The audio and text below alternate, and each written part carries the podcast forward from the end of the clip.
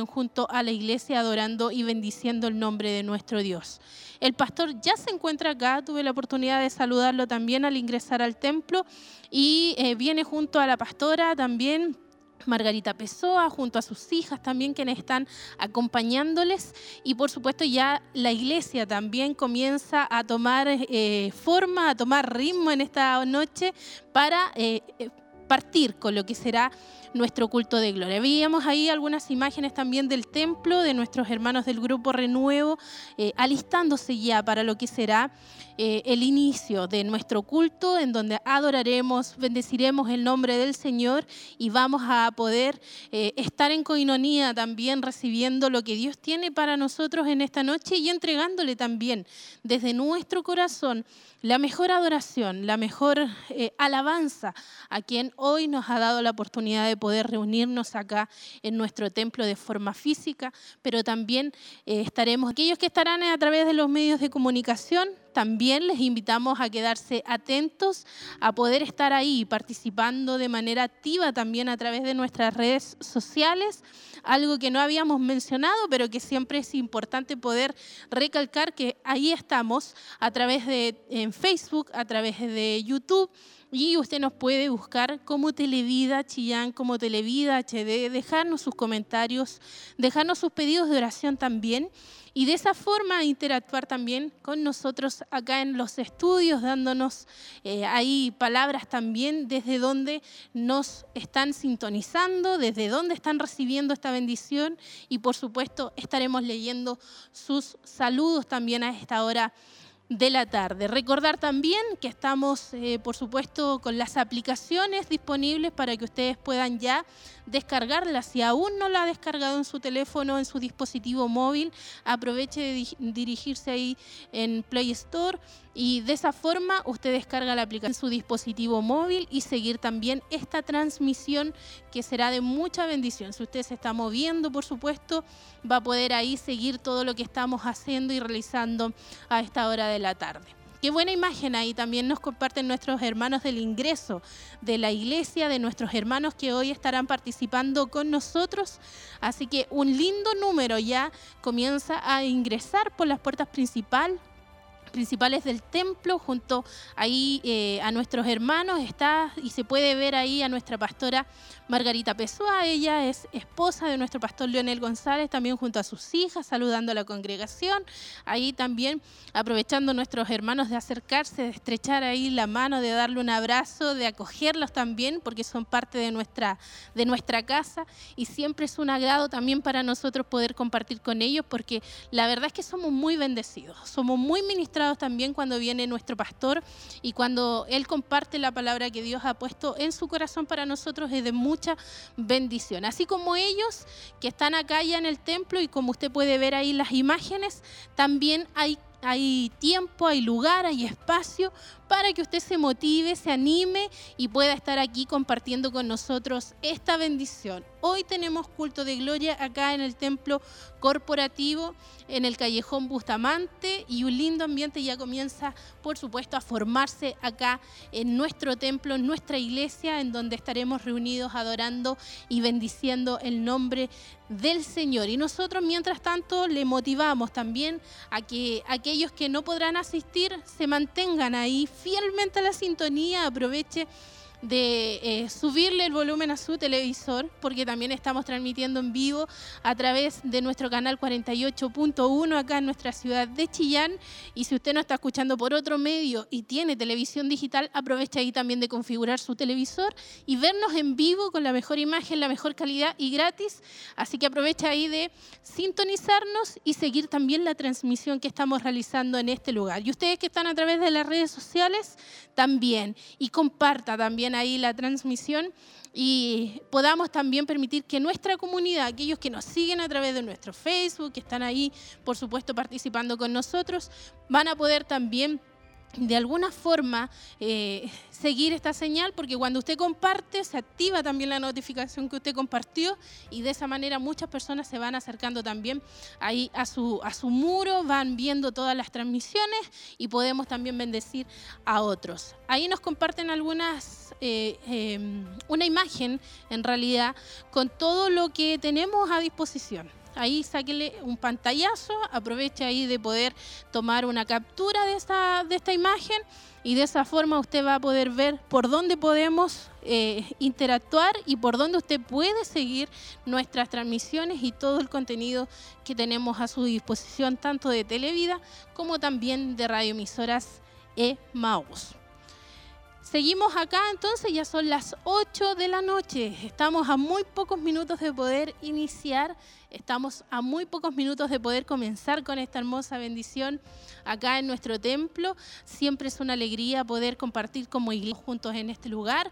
Y lo más importante, que es poder también eh, entregarle a nuestro Dios lo que Él se merece, nuestra adoración como iglesia, como pueblo del Señor y que por supuesto siempre es recompensada con la presencia de Dios tocando nuestros corazones, fortaleciendo nuestras vidas y entregándonos también esa palabra de restauración, de fortaleza, de corrección también, porque no, si eh, hay muchas áreas que Dios quiere tratar en nuestro corazón y la palabra de Dios es la mejor guía para cada uno de nosotros. Así que ponga atención a lo que Dios quiera ministrar en el día de hoy.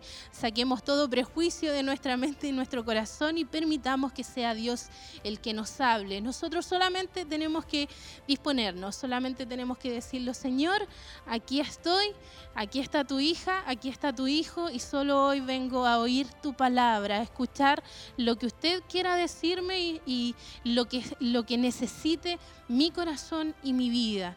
Yo creo que eso es importante porque allí es Dios donde encuentra cabida y por supuesto su presencia, su Espíritu Santo también trata con cada uno de nosotros. Yo no sé la circunstancia, eh, lo que usted pueda estar viviendo, lo que usted pueda estar pasando, el problema, la situación difícil que pueda estar viviendo, pero hay palabra de Dios para usted en esta noche, hay palabra de Dios para todo aquel que anhele poder recibir esa y oír esa voz de nuestro Dios y solamente debemos disponer nuestro corazón y nuestra mente a oír lo que Dios tenga para nosotros reservado acá en nuestro templo y también a través de los medios de comunicación. Este es un tiempo especial, este es un tiempo hermoso, es un día que Dios ha hecho para nosotros, para deleitarnos en Él, para glorificar su nombre y para poder exaltarle como Él se lo merece, como nuestro Dios, nuestro Creador, el que nos hizo, el que nos rescató y que hoy está en este lugar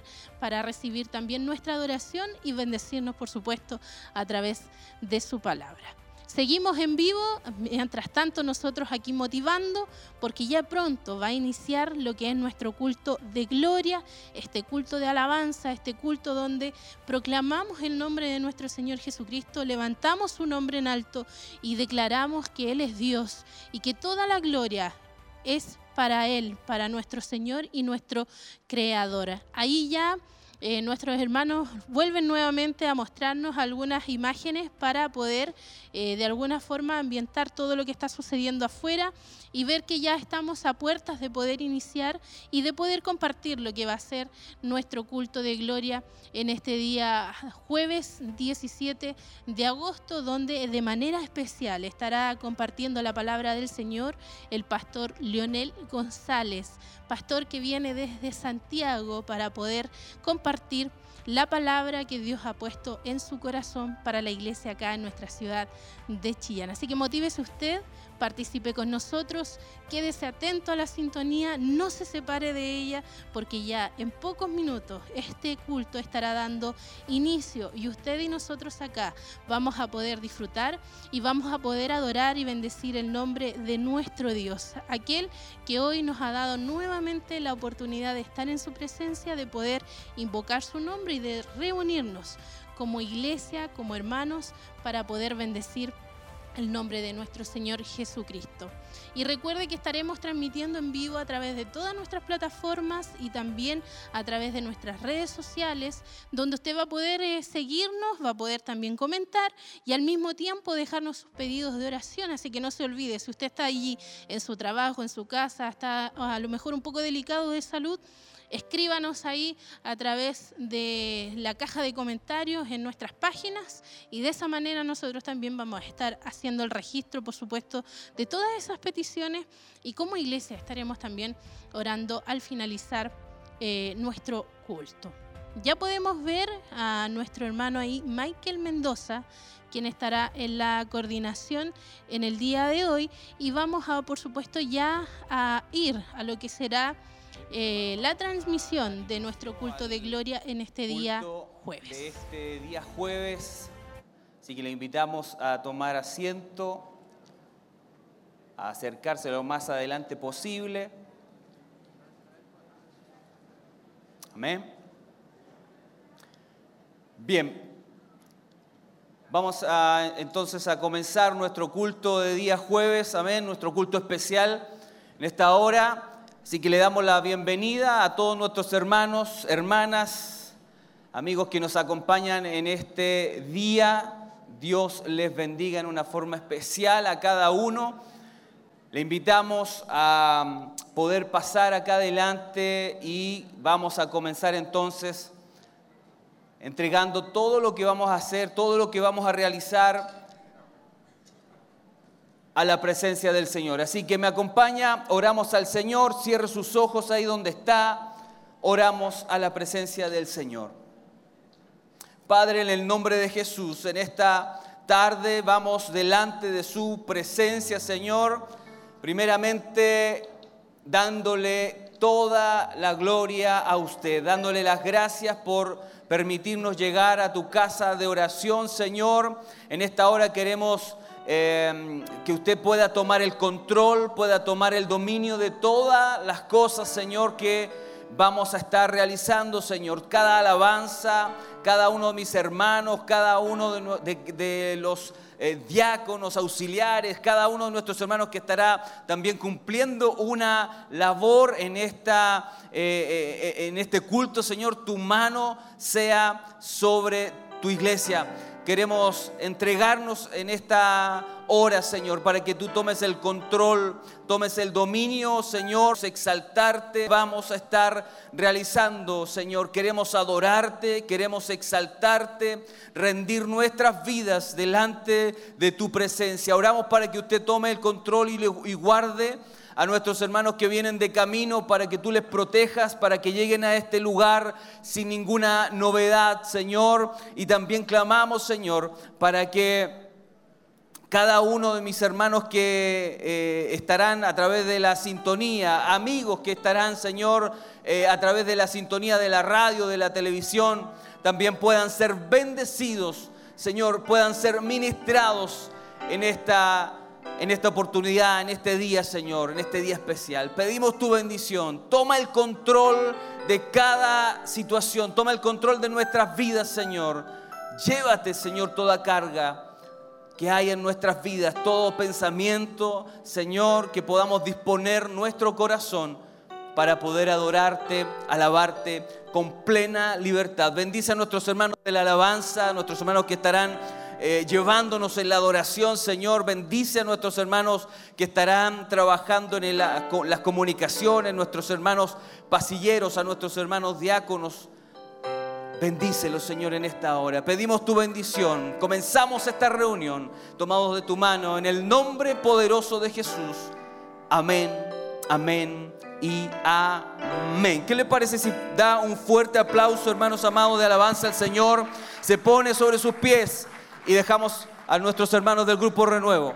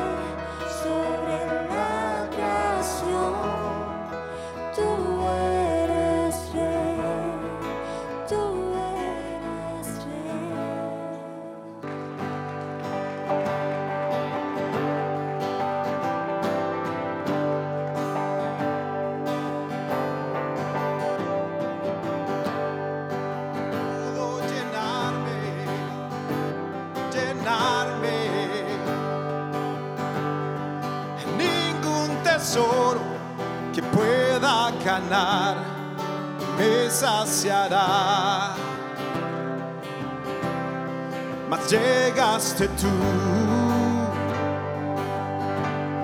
me diste vida nueva y cada deseo se cumplirá aquí en tu amor.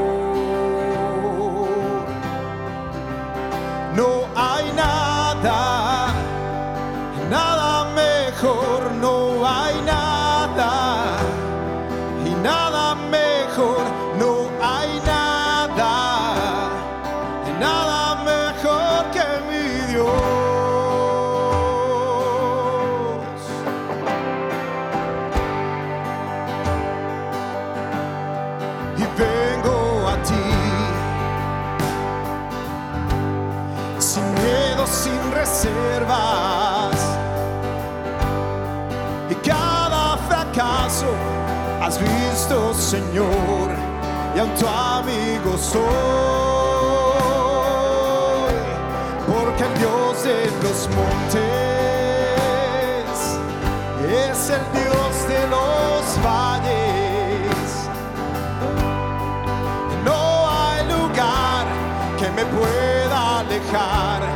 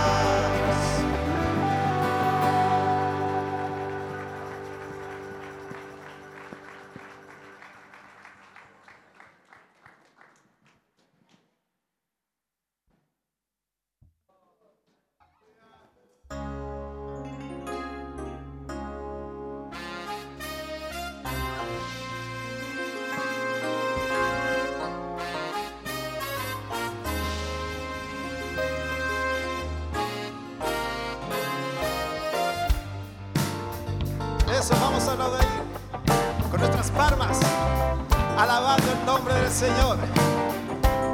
Todos juntos. Entraré a tu presencia, Dios, con sacrificio de alabanza. Con mi canto yo te exaltaré,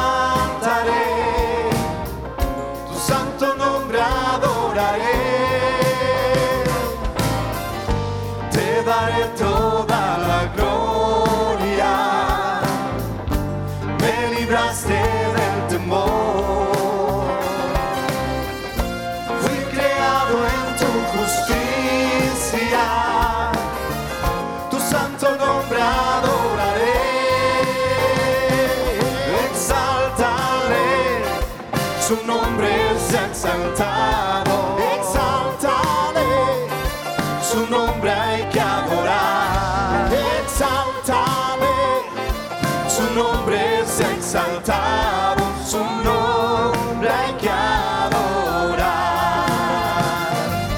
Exaltaré, su nombre es exaltado. Exaltaré, su nombre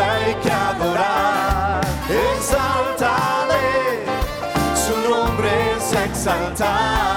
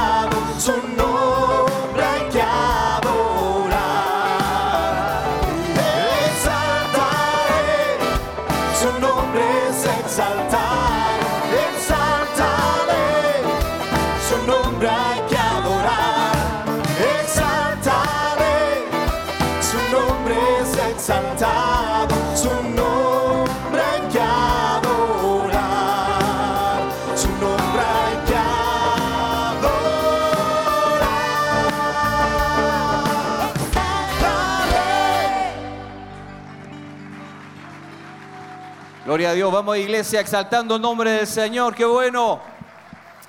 ¿Cuántos pueden dar gracias al Señor por ello, exaltarle, bendecirle, adorarle? Bendito sea el nombre del Señor. Qué bueno es poder estar en la casa del Señor. Amén. Puede saludar a su hermano que está a su lado, tiéndale la mano, dígale Dios le bendiga y asimismo también saludamos a cada uno de los que están acá en la casa del Señor, aquí en la iglesia, como aquellos que están conectados a través de la radio, de la televisión, de las redes sociales. Les bendecimos en el Señor y les agradecemos que se queden ahí en sintonía. Amén. Que eh, de seguro van a ser bendecidos. Hoy estamos con nuestro, junto a nuestro pastor Leonel González, junto a su familia, así que también Dios les bendiga mucho. Gracias por estar junto a nosotros en el día de hoy. Adoramos el nombre del Señor. ¿Cuántos dicen amén?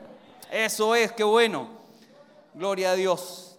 Mire, el Salmo 100 dice una tremenda verdad y quiero compartirles esta hermosa bendición. Salmo 100 en adelante dice, aclamen con alegría al Señor, habitantes de toda la tierra. Amén. Adoren al Señor con gozo. Gloria a Dios. Vengan ante Él cantando con alegría.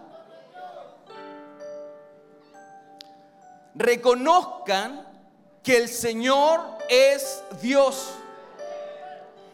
Él nos hizo y le pertenecemos. ¿Cuántos dicen amén? Somos su pueblo, ovejas de su prado.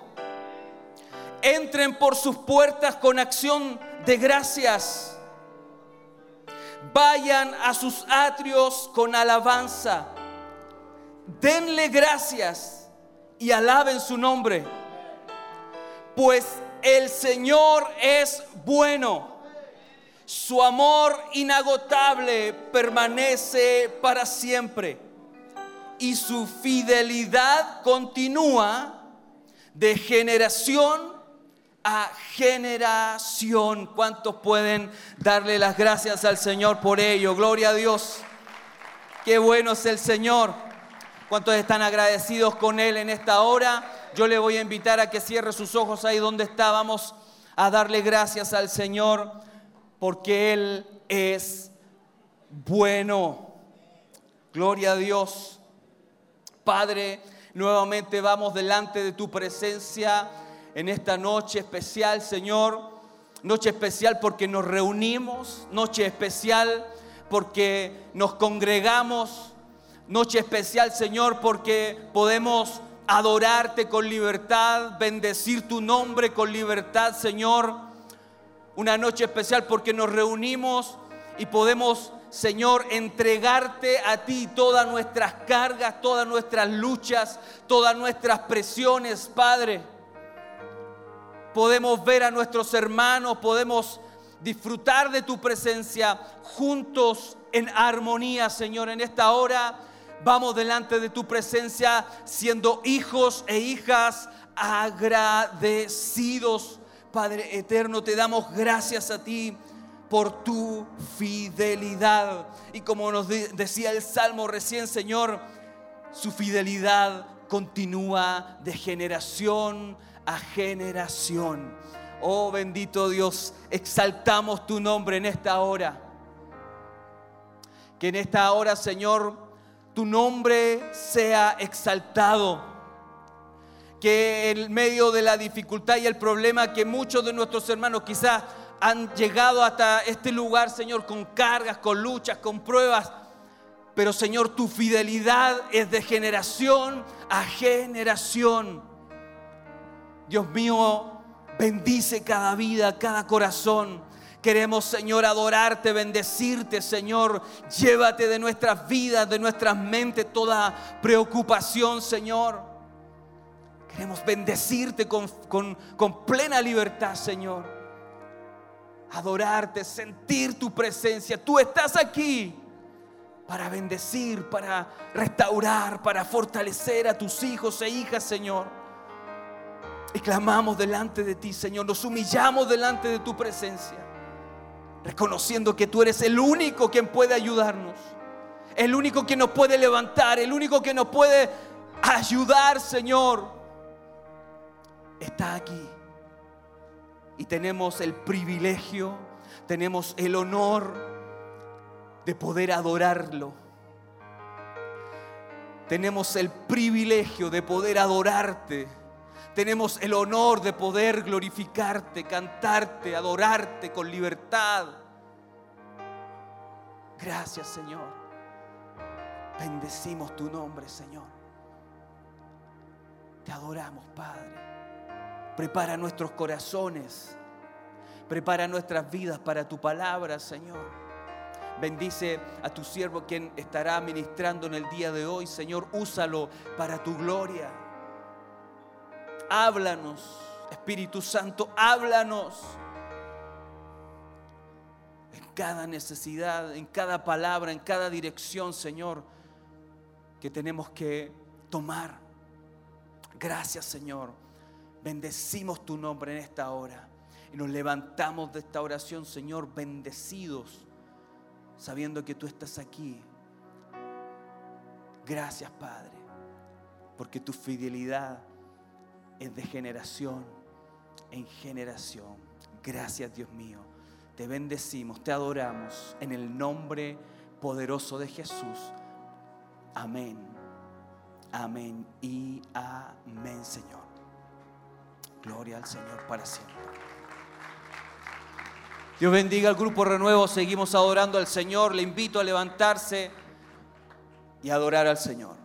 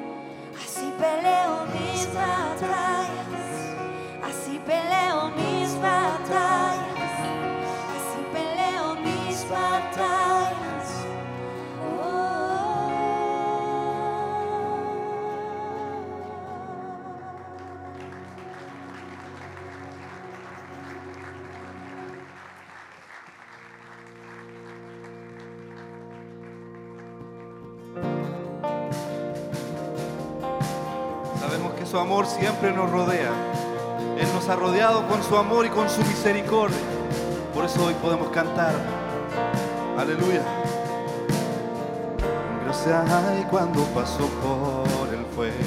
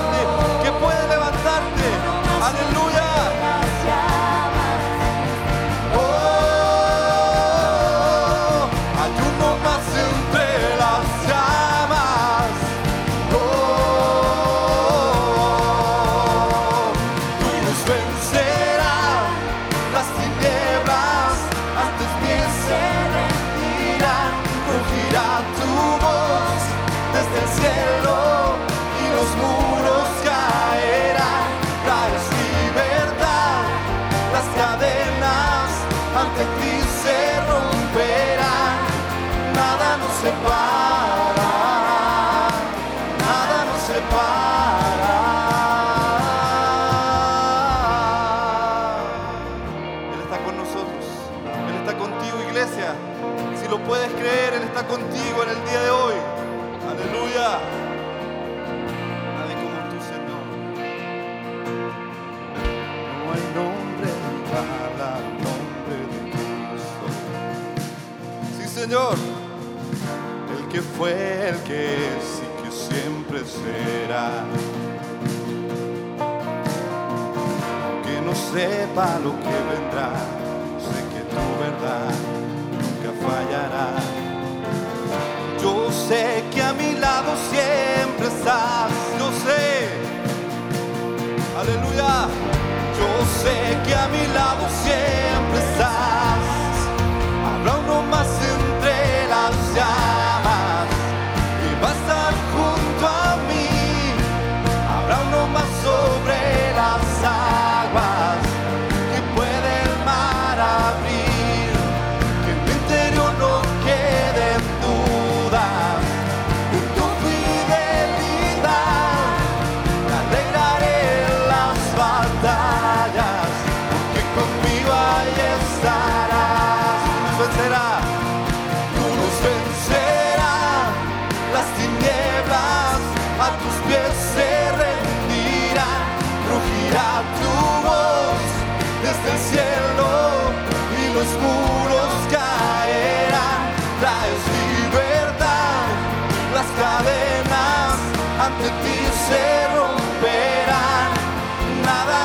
Bye.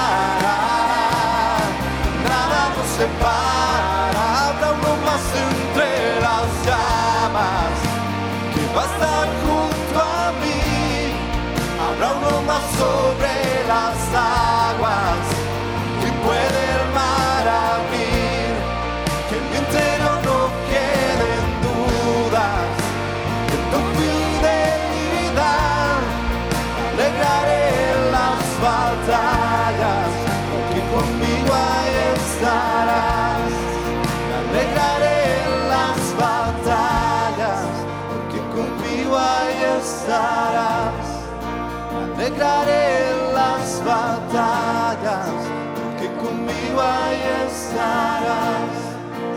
Alegraré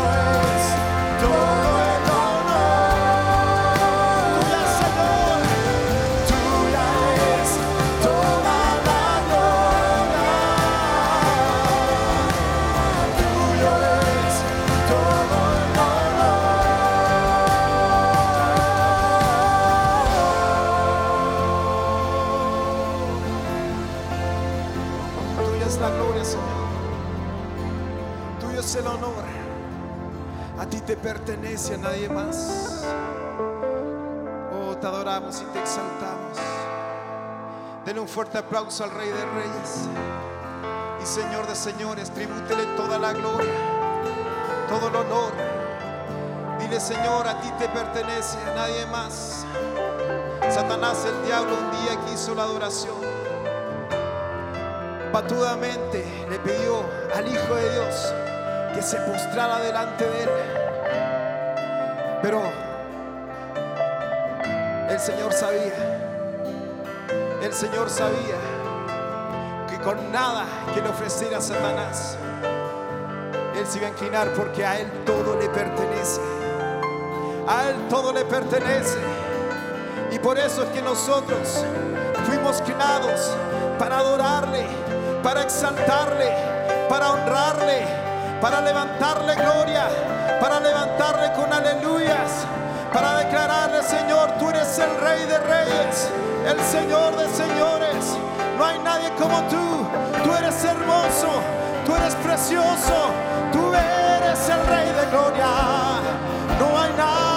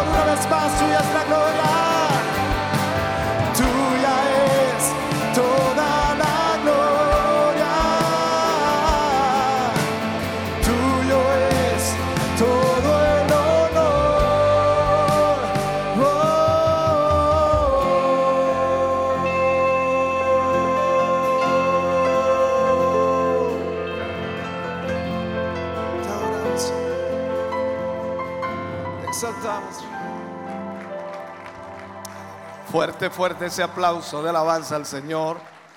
Digno es el Señor de ser alabado. Bendito sea el nombre del Señor. Aleluya. Damos gracias a Dios. Puede sentarse, mi hermano, mi hermana.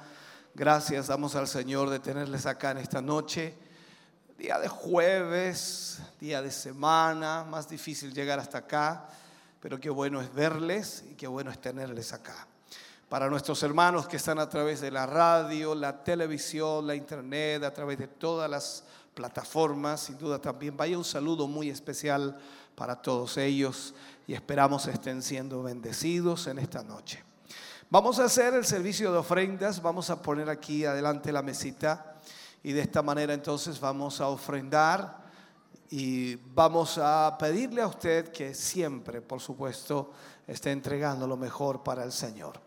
Dios le ha bendecido, Dios le ha multiplicado también y usted al dar está apoyando y respaldando la obra de Dios de acuerdo a la bendición que el Señor le ha entregado. Sea entonces usted un hombre y una mujer generosa con la obra de Dios y de esa manera agradezca lo que Dios ha hecho en su vida. Canta el grupo Renuevo al Señor y usted trae hoy su mejor ofrenda para bendecir la obra del Señor.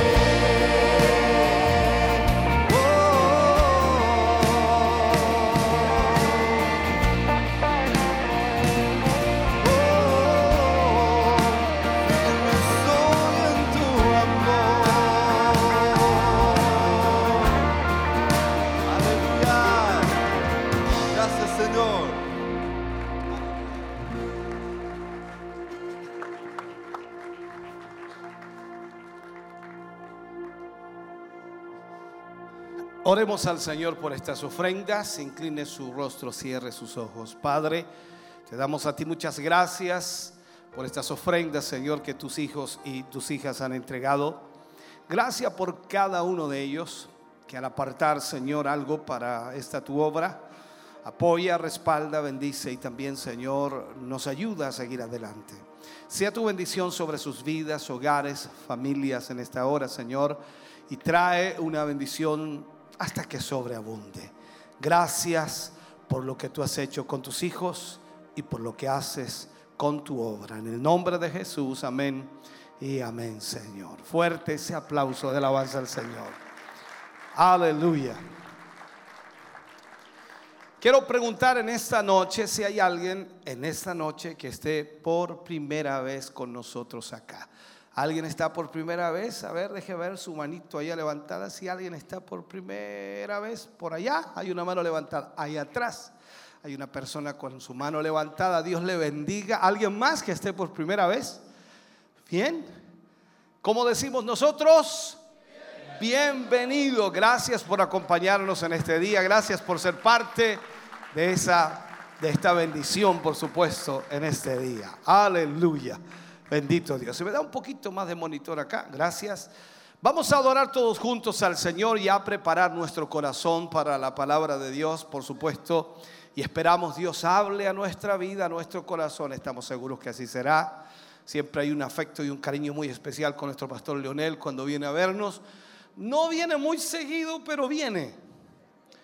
Y eso es lo bueno. Así que cuando lo tenemos aquí debemos aprovecharlo. Eh, Iban a ser tres días, pero bueno, algunas situaciones también de, de su garganta no le impiden poder estar predicando constantemente. Pero hoy día va a entregarnos toda la garganta que tiene. Así que agradecemos al Señor, igual a su familia, nuestra pastora, sus hijas que le acompañan. Gracias por estar con nosotros. Nosotros decimos, bienvenido. Gracias por acompañarnos, Pastor Leonel. Adoramos al Señor, preparamos nuestro corazón, póngase de pie y adoremos juntos al Señor para que hoy la palabra de Dios pueda bendecir nuestras vidas.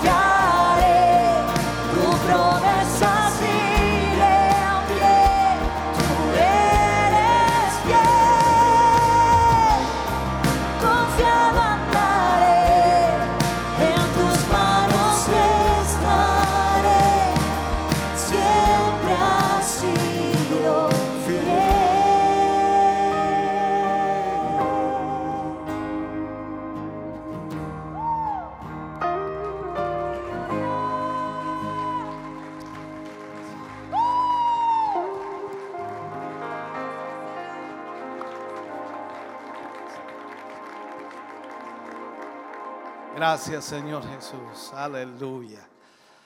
Con ese gozo y esa alegría vamos a recibir en este lugar a nuestro pastor Leonel González y vamos a dar un fuerte aplauso de alabanza al Señor. Aleluya.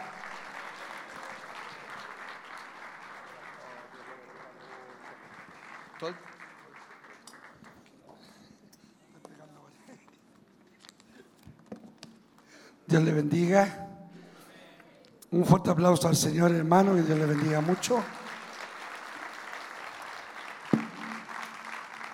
Toma asiento y gracias al Señor por esta oportunidad que me permite el Señor de poder estar junto a ustedes, junto a mi familia, junto a mi esposa, eh, mis dos hijas, la del medio quedó allá, sirviendo al Señor junto a los hermanos allá en La Pintana. Estamos contentos de poder estar acá. Sé que es poco lo que viajo ahora. eh, eh, estamos muy eh, metidos en lo que es la obra del Señor de Santiago. Amén. Yo he estado haciendo lindas cosas también con nosotros ya, como también la he estado haciendo acá junto a ustedes. Siempre estamos informándonos, viendo por, por las redes sociales. Tengo una hija fanática de Televida, todos los días ahí, celo mis todos los días pegáis viendo Televida. Amén, así que estamos contentos de saludar a cada uno de ustedes, los que ya nos conocen, a los que conozco hace bastante tiempo y también a las personas nuevas. Estamos muy contentos de, de estar acá. Bueno, la salud nos lo ha ido acompañando mucho durante este tiempo, pero eh, estamos siempre con el mismo ánimo para servir al Señor. Estamos eh, muy bendecidos ya en, el, en ese sector tan complicado como es la Pintana, hermano, pero hemos visto la mano del Señor actuar, hemos visto cómo el Señor ha ido obrando en medio de nosotros en la iglesia. Amén. Eh, añadiendo al Señor un lindo grupo de hermanos que nos están apoyando, que están trabajando junto a nosotros. Amén. Y, y seguir creyendo. Amén. Como eh, decía la hermana Eli, hay un propósito del Señor en cada uno. ¿Cuántos dicen amén? ¿Cuántos lo creen? Dicen amén. Amén. Y el salmista decía, Jehová cumplirá su propósito en mí. Dios tiene un propósito. ¿Cuántos dicen amén? Dios no es un Dios de casualidades, Dios es un Dios de propósito. Y si usted está acá, no es casualidad, es propósito de Dios. ¿Dónde Dios lo va a poner? Eso solamente Dios lo sabe. Así que estamos contentos, reciban los saludos de la iglesia de la Pintana, la, populosa Pintana, estamos en Santo Tomás. Eh, usted supiera el lado donde estoy, hermano. De verdad, yo supiera dónde estamos metidos ahí, hermano. Pero ahí estamos, ahí estamos levantando la, la bandera de Cristo, honrando al Señor, orando. Hemos ido viendo respuestas de parte del Señor. Estamos en una población que es muy estigmatizada, droga, alcohol. Un día estuvimos, no sé si, parece que no lo habíamos contado, estuvimos eh, hace un tiempo atrás en pleno culto, un día jueves. Eh, bueno, ya muy típico los fuegos artificiales. Cuando el obispo llega allá, lo recibimos con fuegos artificiales. Eso es muy típico allá, ¿no es cierto? Y un día estábamos en un culto, hermano, y bueno, sonó un, este, pensamos que era un fuego artificial y, y no, era una balacera frente, frente a la iglesia, frente, frente a nosotros, frente a la iglesia de nosotros, una balacera tremenda, apagamos las luces, los niños llorando, gritando, de verdad que fue todo un tema de preocupación, amén, y, y bueno, yo dije con esto, algunos hermanos se van a arrestar de ir, porque usted sabe la preocupación, los niños, pero no fue así, de ninguna forma, los hermanos cobraron mayor fuerza, hermanos, eh, y Dios nos ha ido bendiciendo, y Dios ha ido emparejando el camino, quitando todas esas personas de esos sectores, amén, y, y- y confiamos cuando Dios pone, pone su mano, Dios nos protege y Dios nos libra. ¿Cuántos dicen amén al Señor? Amén, así que... Estamos eh, ahí sirviendo al Señor para que siga orando usted por nosotros, por todo lo que el Señor quiere. Tenemos planificado en algún momento quizás comprar en otro lado, pero estamos ahí. Mientras tanto estamos ahí eh, y saldremos y estaremos ahí hasta cumplir el propósito del Señor. ¿Ya? Amén. Bien, no lo aburro más. Vamos a la palabra del Señor, hermano. Yo soy hermano para hablar en oportunidades. Eh, predico más la palabra y espero que en esta noche Dios nos pueda bendecir. Segunda de Timoteo, por favor. Segunda de Timoteo, capítulo 2 de segunda del libro de Timoteo. Bendito sea el nombre del Señor. Mi obispo me dijo que tengo todo el tiempo del mundo. Trataremos de ocupar todo el tiempo del mundo, hermano. Y espero que usted no se aburra y pueda ser bendecido por la palabra. ¿Ya? Eh, no sé, se pone de pie usted, hermano, y le damos respeto, reverencia a lo que es la palabra del Señor. Segunda de Timoteo, capítulo 2, ¿ya? Eh, verso 3 y 4 de Segunda de Timoteo, me parece, no sé si está en la pantalla, pero lo vamos a leer en este día y lo leemos, amén, eh, en el nombre de nuestro Dios Padre, Hijo y Espíritu Santo. Amén.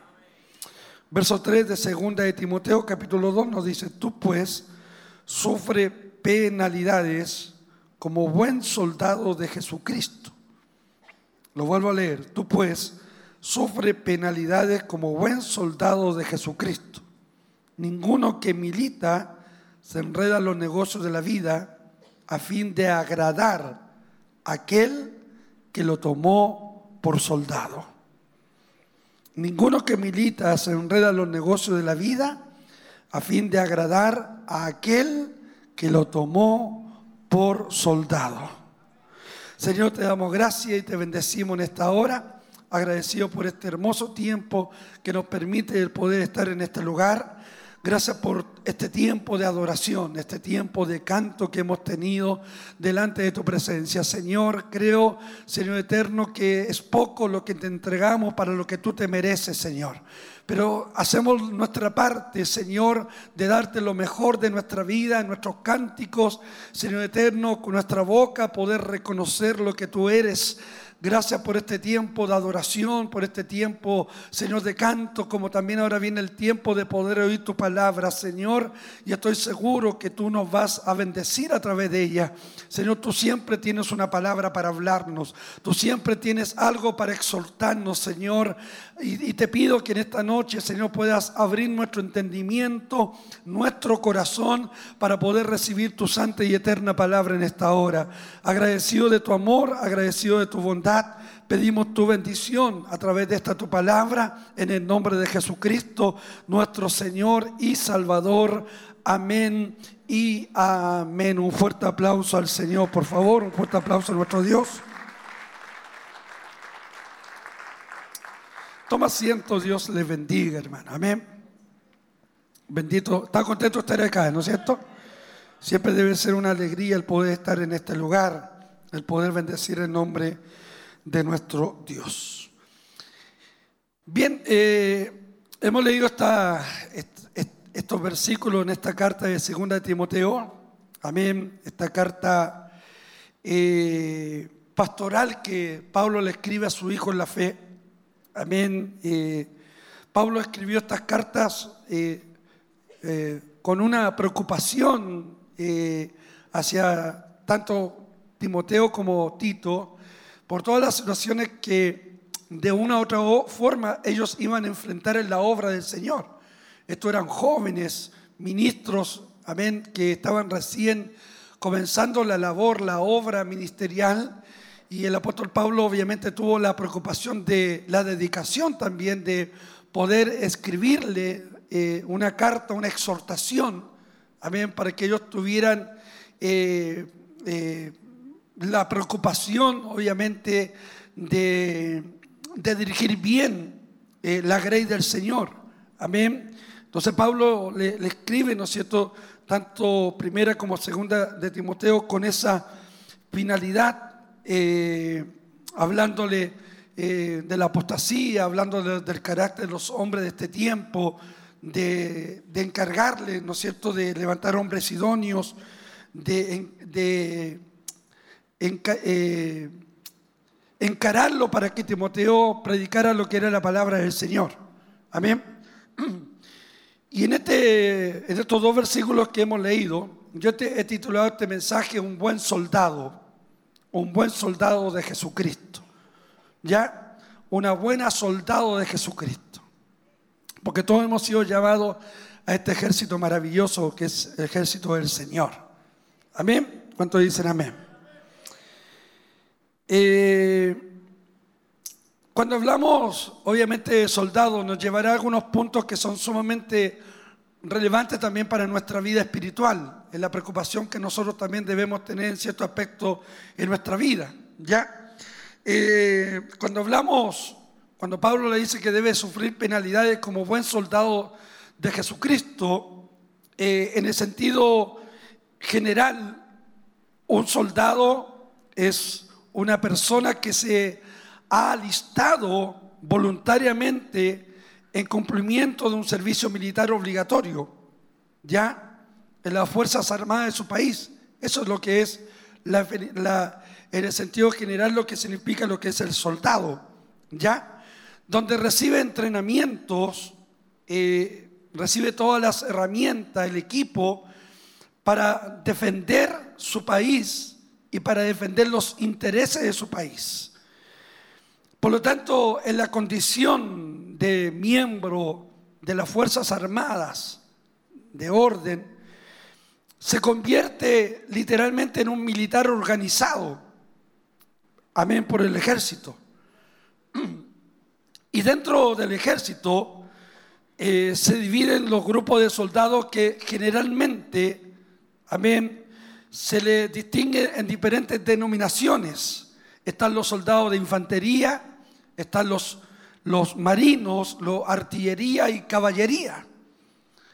Cuando hablamos del término soldado, se refiere también eh, a un rango generalmente como el más bajo en el escalafón, conocido como el soldado raso, como el soldado raso. Y son aquellos individuos que se unen literalmente, voluntariamente a la fuerza de protección de una nación, pasando por un periodo de adiestramiento, amén, de, de entrenamiento, en la cual se le enseñan eh, primero lo que es la defensa personal, cómo tienen que defenderse, les enseñan también la buena convivencia en el grupo donde ellos están, amén. Eh, se le enseña también la obediencia a sus superiores, por sobre todas las cosas, eh, también se le da eh, el entrenamiento para el uso de- del armamento. Además de un arduo entrenamiento, tanto físico como mental, no sé cuántos han hecho el servicio militar acá, yo no lo hice, no sé por qué estoy hablando de esto, pero yo... Es como casa de herrero, cuchillo de palo. Yo no lo hice. Amén, pero estoy, estoy en un mejor ejército. ¿Cuántos dicen amén? No sé cuántos cuánto hicieron el servicio militar. Lo que lo hicieron, bueno, yo me tuve que presentar en esos tiempos cuando estaba la dictadura y no, no, no lo hice. ¿Ya?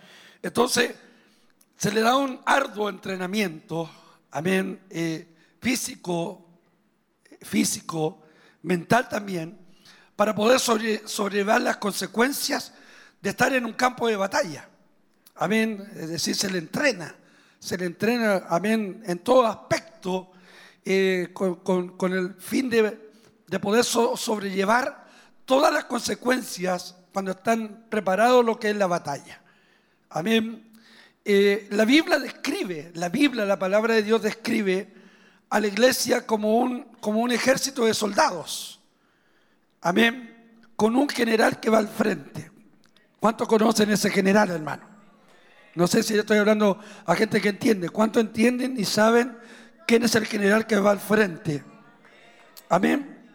Entonces, la Biblia se describe, eh, describe a la, iglesia como un ejército de soldados con un general que va al frente enfrentando batallas a diarios, constantemente.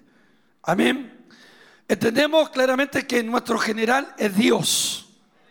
Los soldados es la iglesia de Cristo. El campo de batalla, este es este sistema que tenemos que enfrentar constantemente. Amén, que es el mundo, el cosmos. Amén. Entendemos claramente, ¿no es cierto?, que el campo de batalla es el mundo, Satanás, la carne que lucha cada día. Amén. Eh, y que como cristianos enfrentamos eh, problemas que amenazan de una u otra forma, produciendo desánimo, produciendo desazón, con el único fin de querer destruirnos, con el único propósito de querer destruirnos. Por eso el apóstol Pablo dice que nuestra lucha no es contra carne ni sangre, sino contra principados, contra potestades, contra gobernantes de las tinieblas. ¿Cuántos dicen amén al Señor? Que nuestra lucha no es contra carne ni sangre, es decir, no es, no es contra nuestro prójimo, sino que toda una esfera espiritual que se mueve en las regiones celestes. Esa es la lucha que tenemos. Y como soldados, amén, Dios nos irá preparando, amén, para enfrentar ciertamente en el campo de batalla todas estas situaciones que, que el mundo nos presenta, amén, que Satanás junto a sus demonios, que la carne se levanta cada día, amén, que amenazan contra nuestra vida espiritual, produciendo, como decía, desánimos, eh, produciendo desazón, y con el único fin de querer destruirnos, amén. Pero entendemos ciertamente que Dios eh, eh, nos dice como buenos soldados que somos, amén, que debemos enfrentar cada problema, cada situación, amén, y conquistar la victoria en Cristo Jesús. ¿Cuántos dicen amén al Señor? Salmo 84, verso 12 nos dice, Jehová de los ejércitos, dichoso el hombre que en ti confía. ¿Cuántos confían en Dios? ¿Cuántos están aquí? Amén. Entonces entendemos, amén, que los problemas que vamos a enfrentar, las situaciones que van a, eh, vamos a vivir, amén, solamente Dios nos ayudará a pelear esta batalla. Porque Él es nuestro general, Él es nuestro Dios. No sé si lo está entendiendo. La, la palabra de Dios dice que, que el enemigo viene como río, pero el Espíritu de Jehová levanta bandera. Es decir, el enemigo viene con toda su oleada de problemas, de amenazas, para desanimarnos, pero la Biblia dice que Dios levanta bandera. Y esa bandera que Dios levanta no es cualquier bandera. Esa bandera que Dios levanta es una bandera de confianza que nos da a entender Dios diciéndole, no te preocupes, soy yo el que pelea por ustedes. ¿Cuánto alaban a Dios por eso, hermano? ¿Cuánto glorifican a este Dios que, que Él pelea por nosotros? ¿Cuánto dicen amén? Amén. Entonces, ¿cuáles son las características de un buen soldado? Si es que nos consideramos buenos soldados. Amén, porque Dios nos tiene que, Dios nos da las herramientas, las armas para saber enfrentar estas situaciones, porque debemos entender eh, que a veces encontramos que el Evangelio eh, eh, es, es, como dicen los venezolanos, es chévere, amén, pero va mucho más allá. Amén, desde el momento en que nos convertimos a Cristo, amén, desde el momento en que nos acercamos a Él y recibimos el perdón de nuestros pecados, todo el infierno, amén, con todo va a venir contra nosotros. Es decir, el diablo no va a estar muy contento cuando nos convertimos a Cristo, porque un día le pertenecimos a Él, un día fuimos de Él, estuvimos en sus garras, hacíamos lo que, lo que Él nos decía. Pero cuando vino Cristo nos libertó, vino Cristo, cortó las cadenas. Amén, hoy somos libres. Yo no sé si usted es libre, pero somos libres por la sangre de Cristo. Y los libres levantan sus manos, los libres abren su boca, los libres bendicen a este Dios maravilloso. Porque Jesús dijo, conoceréis la verdad y la verdad os hará libres. ¿Cuántos son libres? Dicen amén.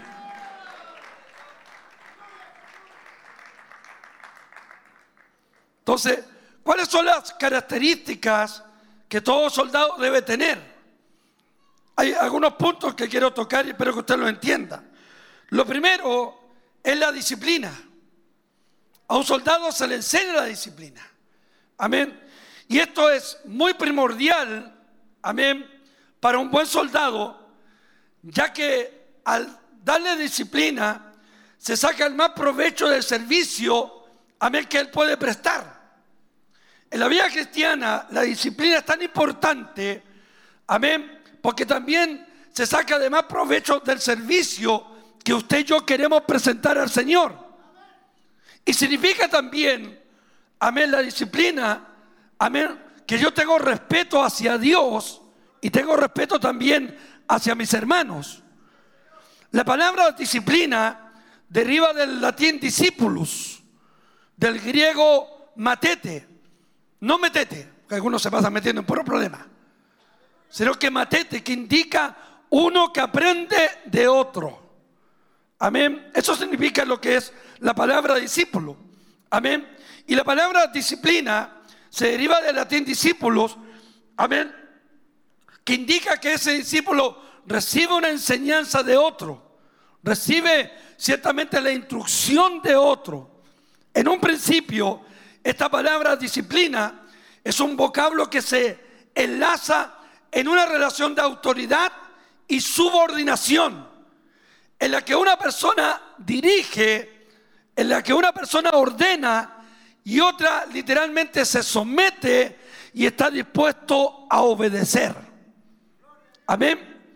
Entonces, la disciplina está definida como la manera ordenada y sistemática de hacer las cosas, siguiendo un conjunto, amén, de reglas, de normas estrictas, amén, por lo general la rigen una actividad y una organización, amén, porque una organización sin disciplina sería literalmente, no sería una organización, porque cada uno hacía, haría lo que bien le parece. Toda institución tiene su disciplina. Todo estamento político, religioso, deportivo, todos tienen disciplina. A todos se les enseña algo. Amén. Y está definida como la manera ordenada de hacer las cosas.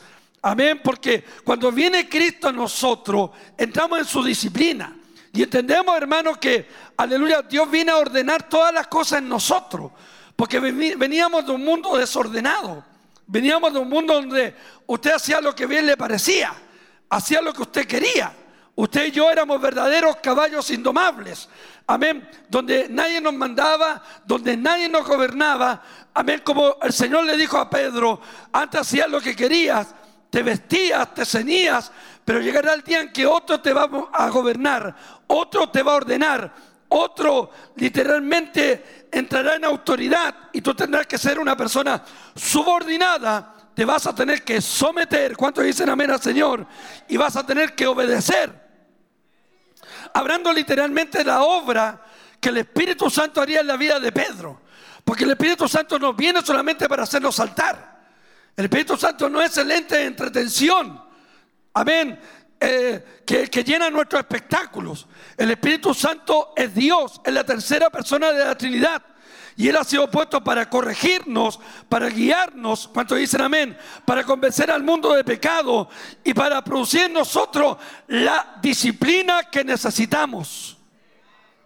Por lo tanto, llegamos al Evangelio y entendemos claramente que ahora no hacemos lo que bien nos parece, porque tenemos un Dios que nos manda, ¿cuántos dicen amén? Un Dios que nos gobierna, un Dios que nos ordena. Y guste o no te guste, Dios también pone gente al frente tuyo para enseñarte, para instruirte, para guiarte. ¿Cuántos dicen amén? Y esa es la labor que tenemos nosotros los pastores. Guste o no le gusta a usted. ¿Está entendiendo, no? Por ejemplo, yo, eh, yo vivía una vida totalmente, totalmente lejos de toda subordinación. Yo me crié prácticamente en la calle. A mí nadie me mandaba. Nadie. Yo me entraba a la hora que quería, hacía lo que quería. Pero cuando llegué a la iglesia el año 87, hace 35 años atrás, a mí imagínate, 35, algunos llevan dos años y ya quieren puro descarriarse. Hace 35 años llegué como un verdadero caballo chúcaro. Amén. Eh, queriendo hacer las cosas a mi manera, pero Dios a través de su palabra nos va metiendo en su orden y va colocando las personas indicadas, las personas precisas. ¿Cuántos dicen amén? Y Dios las pone a tu lado para enseñarte, para instruirte, para guiarte, para disciplinarte. ¿Cuántos dicen amén al Señor? Porque si tú te disciplinas, Dios va a sacar el mayor provecho de tu vida y vas a poder servir bien a Dios. Y así como tú aprendiste de otros, tú también le enseñarás a otros.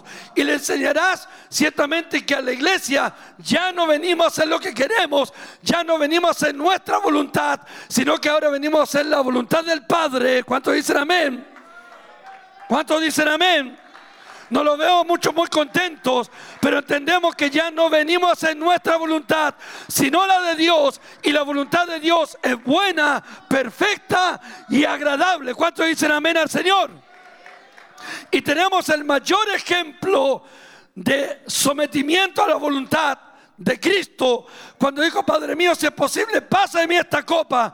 Pero como Cristo era un hombre disciplinado, sometido a la autoridad del Padre, le dijo, Padre, pero no se haga mi voluntad, sino la tuya. ¿Cuántos se quieren meter en esa voluntad de Dios? Dicen amén. Cristo vive.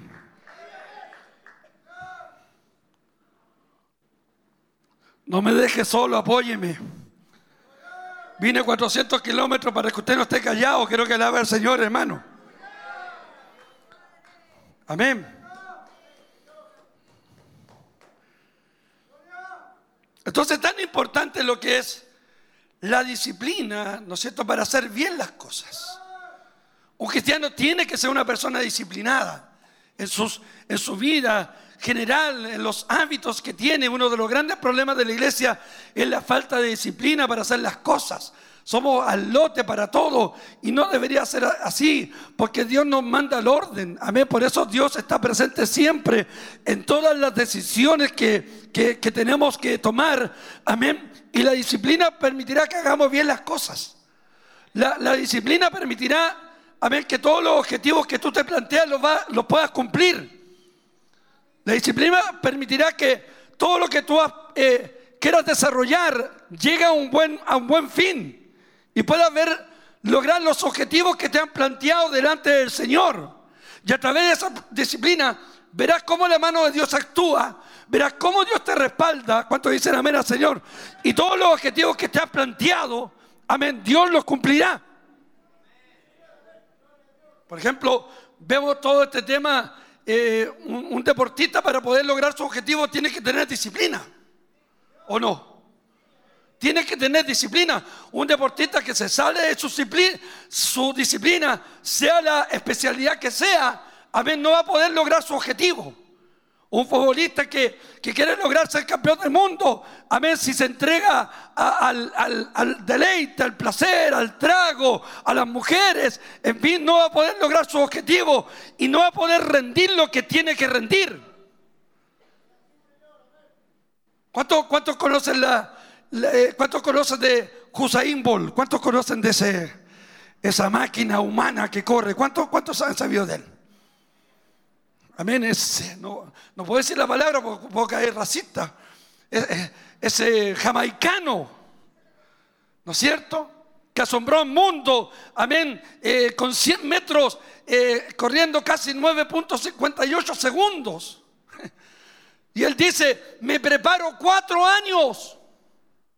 Cuatro años me saco la mugre. Cuatro años me saco la mugre para correr nueve segundos. Bendito Dios. Ya que uno quiere bendición de Dios y no hacen nada por Dios, hermano. Imagínense, hermano, cuatro años preparándose.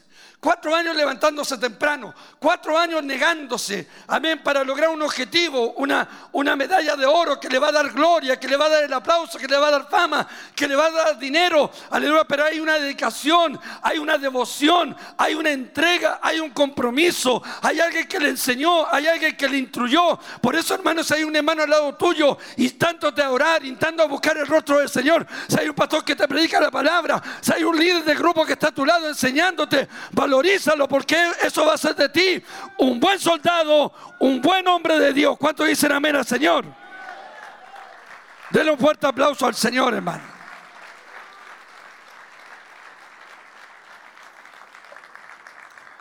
Cristo vive. El segundo paso para ser un buen soldado le, le- le quedó clara la disciplina, ¿no es cierto? Porque cuando hablamos de disciplina, inmediatamente es como un, es como un aspecto negativo dentro de nuestra iglesia. Ah, te portáis mal, el pastor te va a poner en disciplina. Y hemos, hemos tomado esta parte como algo negativo y no es así. La disciplina hace bien. Dice, dicen amén al Señor, ¿no? Dice que al principio aquellos que son ejercitados en ella no le produce mucha alegría, no le produce mucho gozo. A mí me colocaron varias veces en disciplina y no me producía la alegría que yo quería. Pero dice que aquellos que son ejercitados en ella, amén, que son procesados en esa disciplina, rendirán frutos.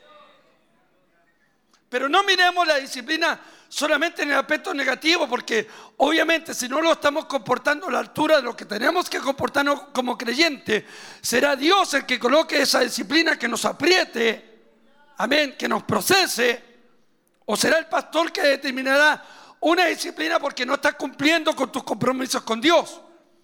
Pero yo te hablo de esta, de esta disciplina positiva que hará de ti una buena persona. Que si tú determinas que esto sea primordial en tu vida como buen soldado, como buen hombre, como buena mujer, Dios va a sacar el mayor provecho de tu vida.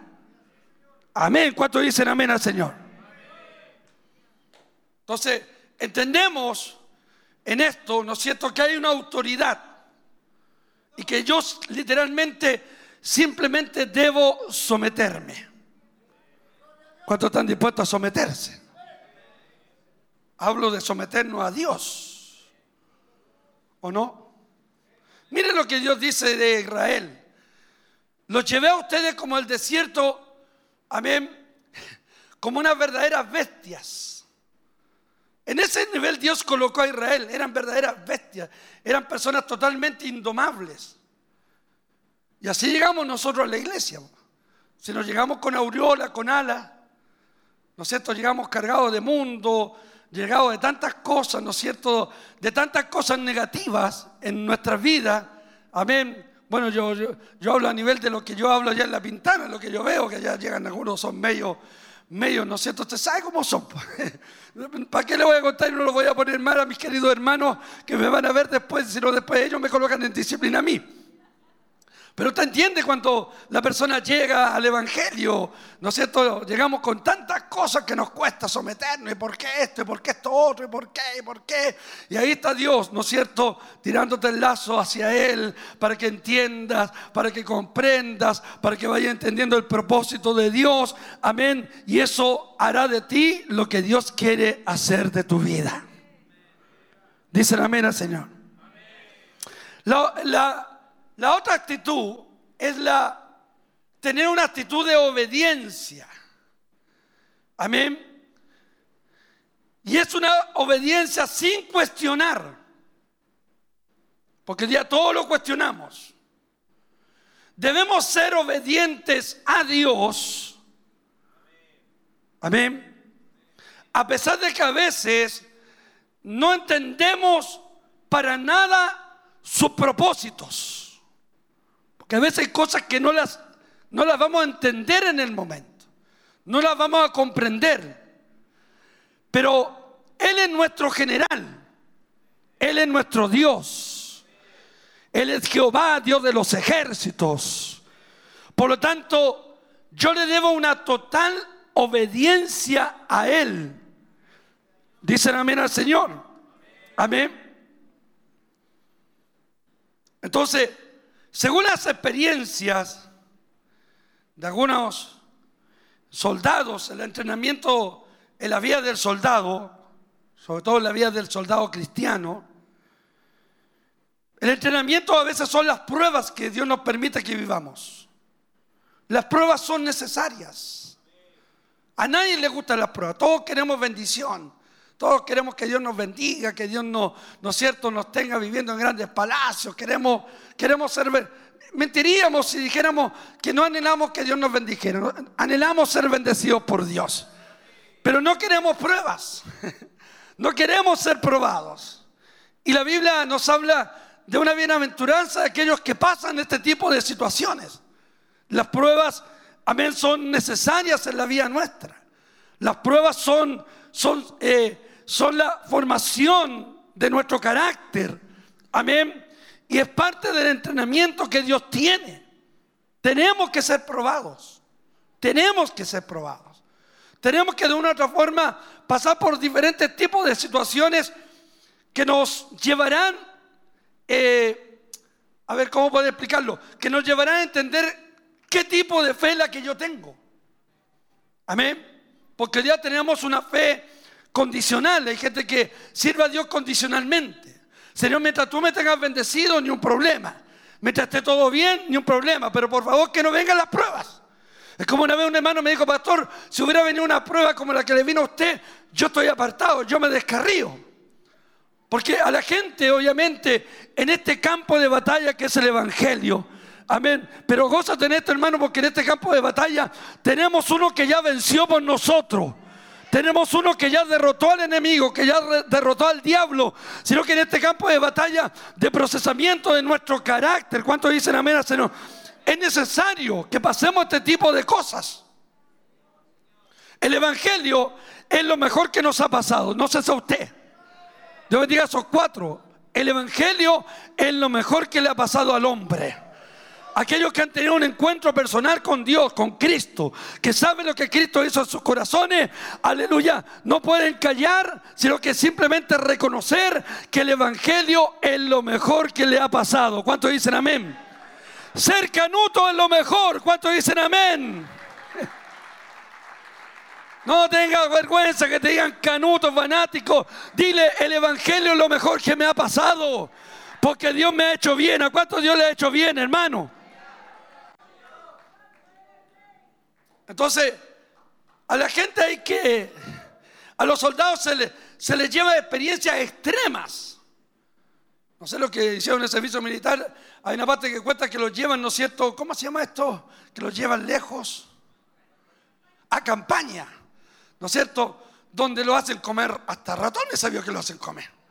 Donde, ¿qué le enseñan? Le enseñan la supervivencia, cómo poder sobrevivir ante situaciones adversas, ante situaciones complicadas. Amén. Que la lluvia, que el frío, amén. Que el dolor que tienen que pasar, porque Ellos están siendo preparados para luchar, para pelear por los intereses de nuestro país. Entonces Dios a ti también te prepara, querido hermano. Te enseña las cosas, preparándote para lo que viene. Bendito sea el nombre del Señor. Pero Jehová es tu retaguardia. Él va delante de ti, Él pelea por ti. No tengas miedo, no tengas temor. Aleluya, hermano, a lo que el diablo puede hacer. Porque el diablo está derrotado, está vencido. Cristo lo venció en la cruz del Calvario. Cristo levantó la victoria. ¿Cuántos dicen amén al Señor? Por lo tanto, no te avergüences del Evangelio. No tengas miedo a las pruebas, porque aunque pases por las aguas no te van a negar. Cuando pases por el fuego no te van a quemar, porque Dios será tu ayudador. El problema está que algunos eh, le tienen miedo a este proceso, pero este proceso es necesario. Amén. A veces ir todo, por ejemplo, Job, iba todo bien, ¿sí o no? Todo bien, todo excelente. La gente, dice la Biblia, que lo reverenciaban. Y de repente, ¡pum! Cambia el panorama. Lo pierde todo, pierde sus hijos, pierde sus tierras, queda literalmente en bancarrota. Hasta su mujer prácticamente lo abandonó. Sus amigos le decían, por algo te pasó. Pero Job se mantuvo firme delante del Señor. Y tenemos tantas palabras célebres que le dice a su mujer, de Dios vamos a recibir el mal y el bien. De Dios viene todo. Y viene la palabra célebre, Jehová Dios, Jehová quitó, sea su nombre bendito. Y viene palabra célebre que él dice, yo sé que mi redentor vive. ¿Cuántos dicen amén al Señor? Yo sé que me levantará, yo sé. Palabra célebre que dice, aunque me muera, mantendré mi integridad. Vea usted. Y a usted le pisan el callo y no quiere venir. El hermano nos saludó y ya le dio un ataque al corazón. Porque ya tenemos cristianos que se derriten fácilmente ante las situaciones. Pero a veces Dios te va a llevar a una prueba, te va a meter a una lavadora y te vas a centrifugar, te vas a sacudir para ver en qué nivel está tu fe. Si tu, tu fe es una fe condicional, de acuerdo a lo que Dios te da, o es una fe que entiende que aunque estés con problemas y aunque no sientas a Dios, Dios vive, Dios es real. ¿Cuántos dicen amén al Señor? Que aunque yo no lo sienta, sé que Él está aquí. ¿Cuántos dicen amén al Señor? Porque yo no estoy por el sentir, yo estoy por la fe. Y por la fe lo alabo, por la fe sé que Él está aquí. ¿Cuántos dicen amén al Señor? ¿Cuántos creen que Dios está aquí en esta noche? ¿Por qué lo cree? Ah, porque los hermanos cantaron lindo. No, se trata que ellos hayan cantado lindo. Ah, que el pastor predicó lindo. No se trata de eso. Se trata que mi fe en Dios me lleva a entender que aunque no lo sienta y no lo veo, sé que Él es real. Sé que Él vive. ¿Cuántos dicen amén al Señor? Y que sé que en medio de las pruebas Él me va a ayudar. Entonces, entendemos que mi obediencia a Dios debe ser sin cuestionar. O sea, yo aquí yo no estoy para cuestionar a Dios. Sino, ¿por qué? ¿Por qué esto? ¿Por qué? Vive lo que te día, ¿por qué, Señor? ¿Por qué me pasa esto? Señor, a mí nomás, a mí nomás. No, si a todos nos pasa. Todos vivimos problemas. Entonces, en esa obediencia sin cuestionar, Dios te va a meter en prueba, Dios te va a entrenar. Ya decir, vamos, vamos al campo de batalla, vamos, vamos a campaña los dos solitos. Ahí no va a estar el pastor, no va a estar la hermanita que te, que te saluda, no, va a estar. Tú y yo vamos a estar ahí. Y te voy a entrenar, te voy a meter en prueba. Te voy a meter en el fuego. ¿Cuántos dicen amén al Señor? Como saldrá Mesaya Abednego, pero estos muchachos le dijeron a Nabucodonosor, sepas tu rey que nuestro Dios nos va a librar. Y si así no fuera, no vamos a adorar tu imagen, porque hemos sido entrenados para confiar en este Dios maravilloso. O sea, todo entrenamiento de prueba para que tú aprendas a confiar en Dios. ¿Sabe, hermano? Es triste saber que la gente hoy día perdió su confianza en Dios. La gente ha perdido su confianza en Dios. Y es triste saber que hay cristianos dentro de la iglesia. Entonces, Dios te va a llevar a las pruebas. Amén. Porque hoy día ser evangélico para algunos es fácil. Para esta camada de jóvenes nuevos que están en nuestra iglesia, ser evangélico es fácil. No, bueno, si los chiquillos, las chiquillas, buena onda. No, si no se trata de buena onda. Aquí Dios te va a pulir, hijo. Amén. Dios te va a pasar por, por diferentes situaciones para que aprenda a entender que no tienes que venir a la iglesia por la hermanita ni por el hermanito, sino que tienes que venir porque Dios está en este lugar. ¿Cuántos dicen amén al Señor? Que yo no vengo a buscar novia, ni novio, ni amigo, porque esto no es un club social, esto no es un club deportivo, eso déjelo para allá, no, esto es casa de Dios y puerta del cielo, aquí alabamos a Dios, aquí honramos al Señor, y aquí le decimos, Señor, aquí estoy, me someto a tu obediencia, lo que, tú quieras de mí, Señor. Antiguamente la gente oraba, Señor, muéstrame. Hoy día la gente no ora porque no ha manifestado su obediencia. Entonces día cualquiera dice ser evangélico, cualquiera, hasta nombre, cantante que salieron del mundo evangélico. Una rubia por ahí no va a dar nombre, evangélica. Otro por ahí, evangélico. Todos son evangélicos. No sé, hoy día evangélico es la moda, no se trata de moda. Entonces cuando la gente se... Por eso es duro. Allá no me exigen tanto. Amén. No, pero aquí en el Evangelio Dios te va a exigir, te va a exigir santidad, te va a exigir compromiso. ¿Cuántos dicen amén al Señor? Y te va a exigir obediencia sin cuestionarlo. Señor, viene esta prueba, me someto a esta prueba. Sé que esta prueba pasará, sé que esta dificultad pasará porque tú lo has prometido. ¿Cuántos dicen amén al Señor?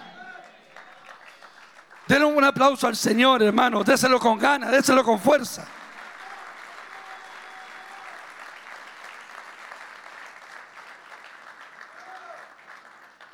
El problema está que no nos queremos meter con Dios.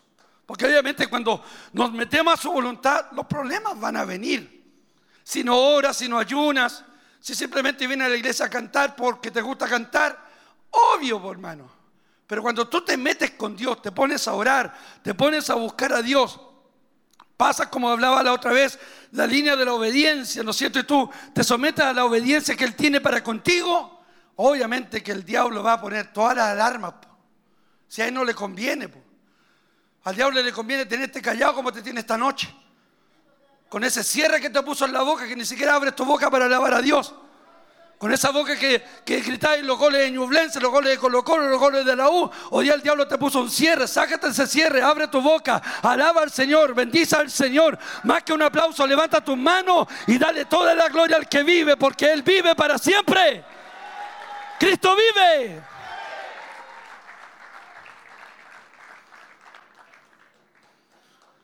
Cuando antiguamente los creyentes se convertían al Señor, se les enseñaba. po. La gente, oye, conviértete evangélico. No, si yo he escuchado que te predican, mira, conviértete evangélico. Mira, Dios me dio una casa, Dios me dio auto, me cambió la señora. Mira, si Dios es bueno. Ese es el evangelio, la oferta y la demanda. Mira, convierte, mira, mira cómo estoy. Si Dios me, me enseñó a vestirme, eso es parte. Pero eso no es lo que tenemos que ofrecerle a la gente. Amén. Dios le dice a Ananías, ve y ponerle la mano a este. Señor, este, este, este, este. No, ¿cómo voy a ir si este, este entrega a los cristianos a la muerte? Ve, porque yo le voy a hacer lo necesario que sufrir por mi causa a este llamado Pablo. Entonces a la gente se le enseña, te- amén, ¿te querés convertir en evangélico? Aquí la vaya a pasar, po. Eso no le gustó mucho. Aquí la, aquí la ve, así se le enseñaba a la gente antiguamente. ¿Te querés convertir? Ya, mira, te van a comer leones. Nerón te va a meter y te va a querer encender como llama. Te, vamos a te van a perseguir. Y la gente estaba dispuesta, aleluya, a sufrir por la causa del Evangelio. Porque cuando hay disciplina delante de Dios, cuando hay obediencia sin cuestionar, soy obediente al general, no lo cuestiono, entiendo que es parte del proceso, pero entiendo que Él va y me va a ayudar y Él no me va a dejar solo. Porque si hay algo que tiene este Dios maravilloso que yo alabo y bendigo, que nunca deja solo a sus hijos. ¿Cuántos dicen amén al Señor? Él está en medio de las pruebas, Él está en medio de las situaciones, porque Él está ahí procesando, procesando tu vida, entrenándote. Amén. Algunos hoy día tienen una fiebre pastoral, hoy en día ya en Santiago una fiebre pastoral, y yo los veo por Facebook. Porque, no, métete a pastor si te vas a hacerte millonario, métete a pastor porque, no, es vacancia pastor, sí, pues, espérate nomás. Hay que pasarla, pues, hermano. Aquí se sufre. Se sufre la indolencia de gente. Se sufre muchas cosas. No voy a hablar de eso porque usted ya sabe. Pero las pruebas, las tentaciones, el dolor son, son entrenamiento de Dios. Amén. Ya que cuando miras para atrás, recuerda todo lo vivido. Y te das cuenta que todas esas cosas te dejan una gran lección. Aprendes, maduras, creces, avanzas. Por eso la palabra del Señor dice, sufre penalidades como buen soldado.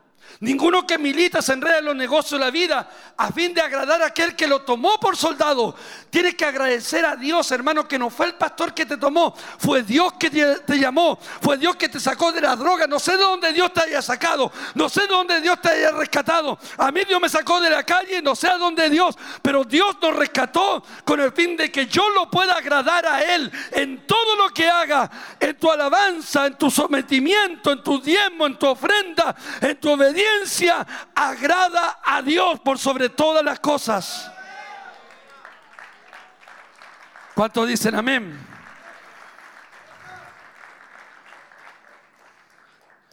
Amén. Y te das cuenta que cuando pasa ese proceso, algo pasó, un cambio hubo.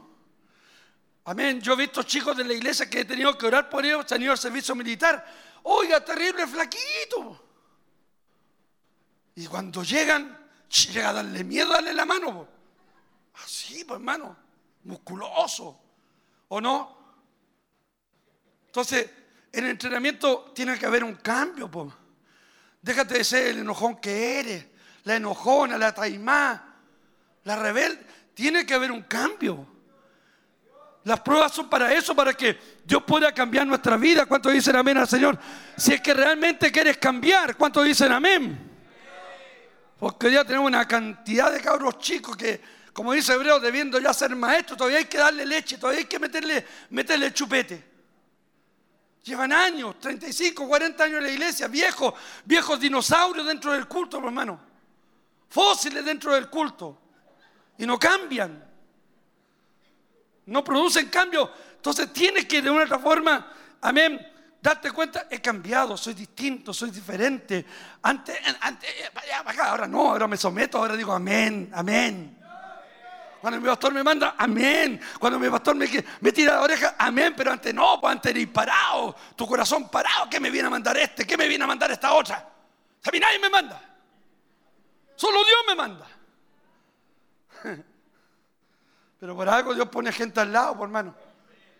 A mí no me mandaba nadie, Dios me puso un pastor. Me costó, po. Me costó, pero aprendí, po. ¿O no?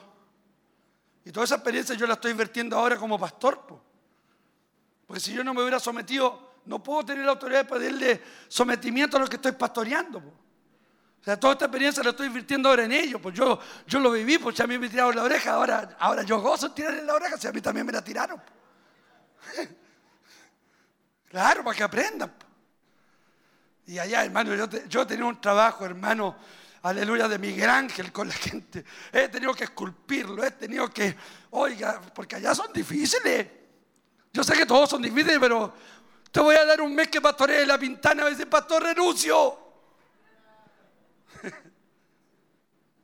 Porque hay que darle, pues, hermano. Yo tengo chicos que salieron de pandillas, pues. Tengo chicos que vienen de allá, de la droga, chúcaros total, po. Que cuando yo llamaba la atención, pero parados, se llegan a poner duros de parados. Pero ahí Dios lo ha ido aguachando, po. Porque se tienen que meter en la voluntad de Dios. ¿Cuántos dicen amén? Y hoy, hoy- muchos de ellos son predicadores, son líderes, predican en la calle, están ahí batallando, aleluya, y de repente doy gracias a Dios por mi pastor que me enseñó, doy gracias a Dios por mi pastor que me tiró la oreja, dale gracias a Dios por el pastor, dale gracias a Dios por los hombres que están a tu lado. ¿Cuántos dicen amén al Señor?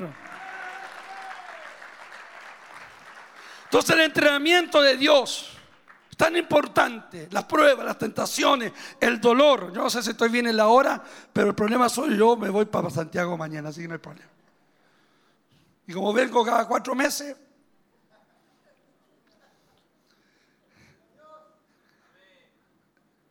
Entonces el término obediencia viene del origen del latín obedentía. Está relaci- re- relacionado con el acto de obedecer, es decir, respetar, acatar y cumplir la voluntad de la autoridad o de quien manda.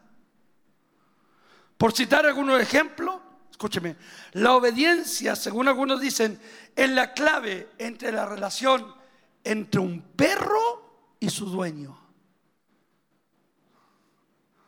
Amén. Yo tengo una perrita y esa me obedece más que la mía.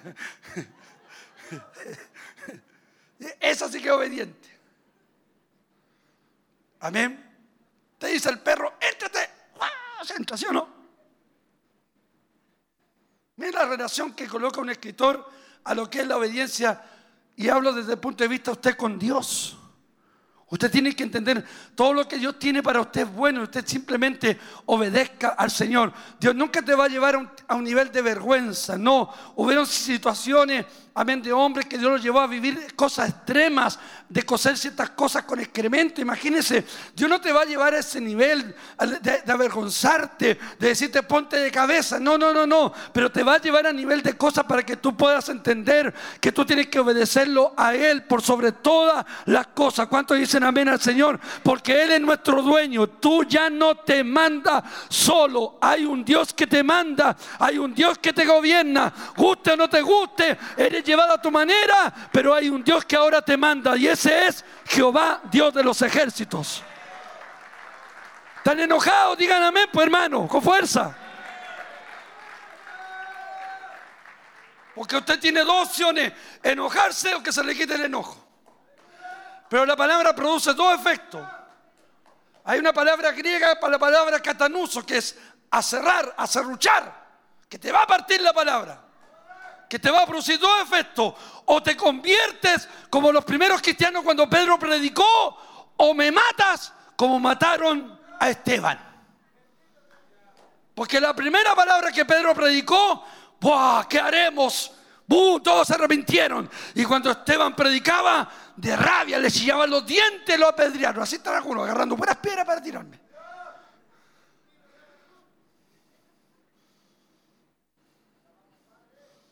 Yo no vine para hacerme compadre suyo. Porque si fuéramos, si, si no fuéramos siervos de Dios, no estamos para agradar a los hombres, dice Pablo. Estamos para agradar a Dios. Y la palabra tiene que ser exhortada para ti. Entonces es la clave, habla de la relación entre un perro y su dueño. Amén, una preocupación. Ya voy a terminar. Tercero, el soldado a veces tiene ganas de desertar. ¿A cuántos le ha pasado eso? ¿Cuántos de repente han tenido ganas de dejarlo todo? Y algunos patudamente llegan a la iglesia diciendo, Señor, es mi último culto. Si hoy no hacen nada, me voy. ¿Patú? ¿Quién eres tú para ponerle condiciones al Señor? Como que Dios necesitara de nosotros. Como si Dios necesitara de ti, de tu alabanza. No, día no voy a cantar, vengo taimado. Como que Dios dijera, oye Gabriel, mira el Juan, el Lucho no me quiere cantar. Y como que Dios se sintiera en su corazón cuando la Biblia dice que Dios tiene millones de millones de ángeles que ahora mismo mientras tú estás callado, lo están alabando, lo están adorando, lo están exaltando, lo están reconociendo. Bendito sea el nombre del Señor. Por eso tu alabanza, únase arriba. Arriba los ángeles adoran a Dios. Yo aquí en la tierra también lo hago. ¿Cuántos dicen amén? Van a venir las ganas. Hay soldados que han, tenido las ganas de, de, de dejarlo todo. Había una serie que yo veía en los años 80, El Renegado. Amén. Que había desertado del ejército. Y algunos mundanos se acordaban de esa.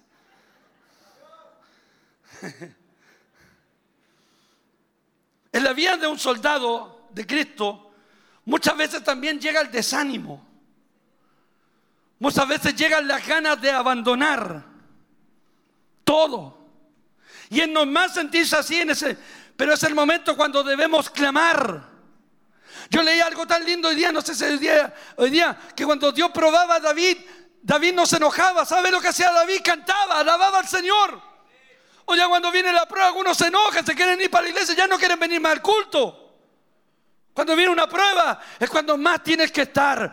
Y las pruebas no tienes que andar escribiéndola en Facebook. Estoy triste, estoy con problemas para que todos sepan. Aleluya, tus problemas. No, en tu intimidad. Ora al Señor. Señor, estoy triste, no tengo fuerza, estoy desanimado. Pero hay una promesa tuya. Venía a mí cargado y trabajado. Tú nos harás descansar. Hay una promesa que dice que tú das fuerza al cansado, que tú das fuerza al que no tiene ninguna. ¿Cuántos dicen amén al Señor?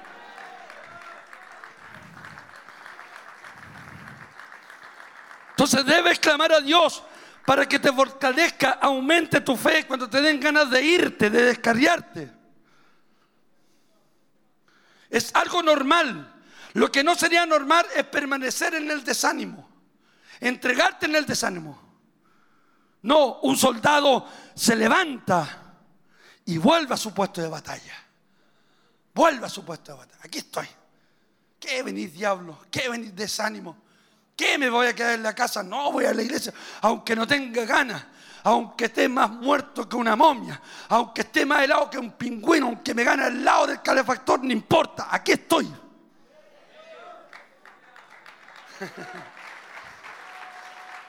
Cristo vive. Perdone mi forma de predicar porque a veces creo que estoy en la pintada, hermano.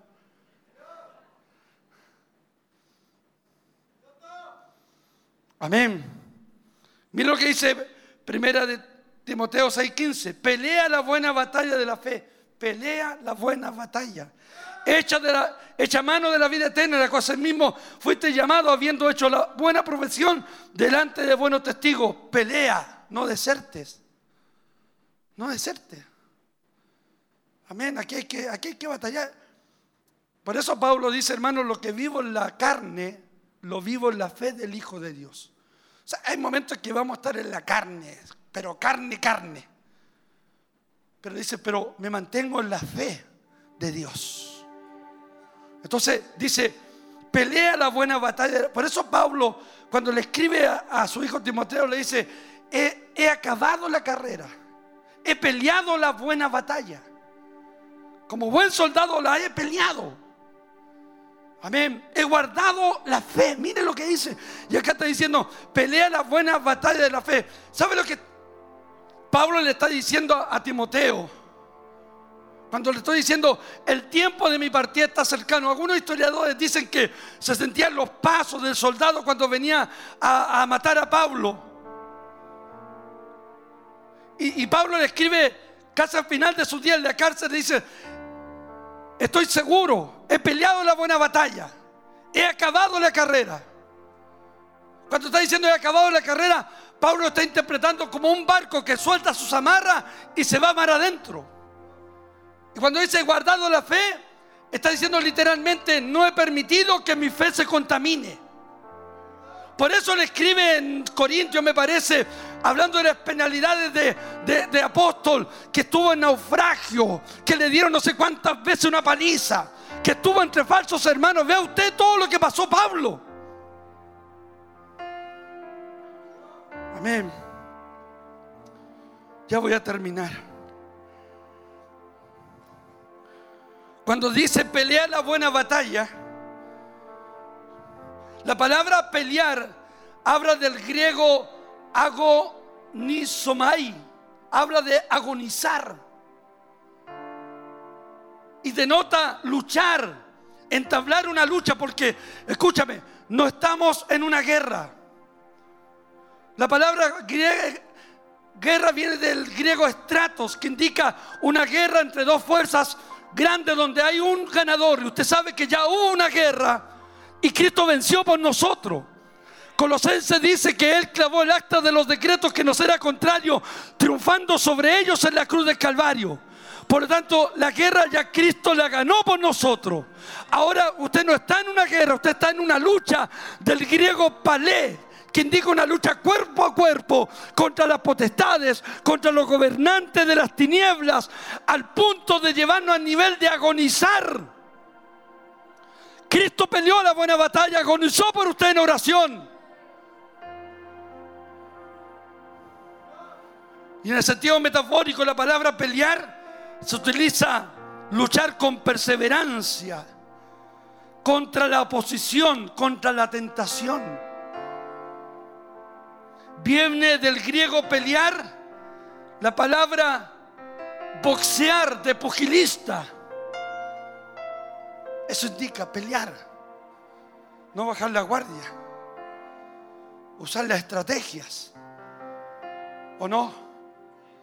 ¿Cuántos han ido a la playa? Los mundanos. ¿Cuántos ven esos juegos en la playa donde tiran un mono porfiado? ¿No es cierto? Usted, pa, ah, le di, gané. Y el mono de para, pa. Sí, el diablo nos va a golpear. Nos va a golpear, nos va a querer dar duro. Pero ve usted el apóstol Pablo. Dice en un momento que lo apedrearon, lo taparon a piedra. Pero Pablo se sacudió, ese sí que era un mono porfiado, y se metió adentro. No importaba que lo apedrearan, porque está dispuesto a pelear, a pelear, a guerrear. ¿Cuántos dicen amén al Señor? ¿Cuántos dicen amén? ¿Cuántos están dispuestos a agonizar, a entablar una lucha? A ser perseverante contra la oposición, contra todo lo que se levanta contra tu familia. Escúchame hermano, que el Señor reprenda al diablo, el diablo te odia, odia a tus hijos, odia lo que haces, odia todo lo que hacemos, pero no importa, tenemos al que ya, ya nos dio la victoria y ese escrito el Señor. ¿Cuántos dicen amén al Señor?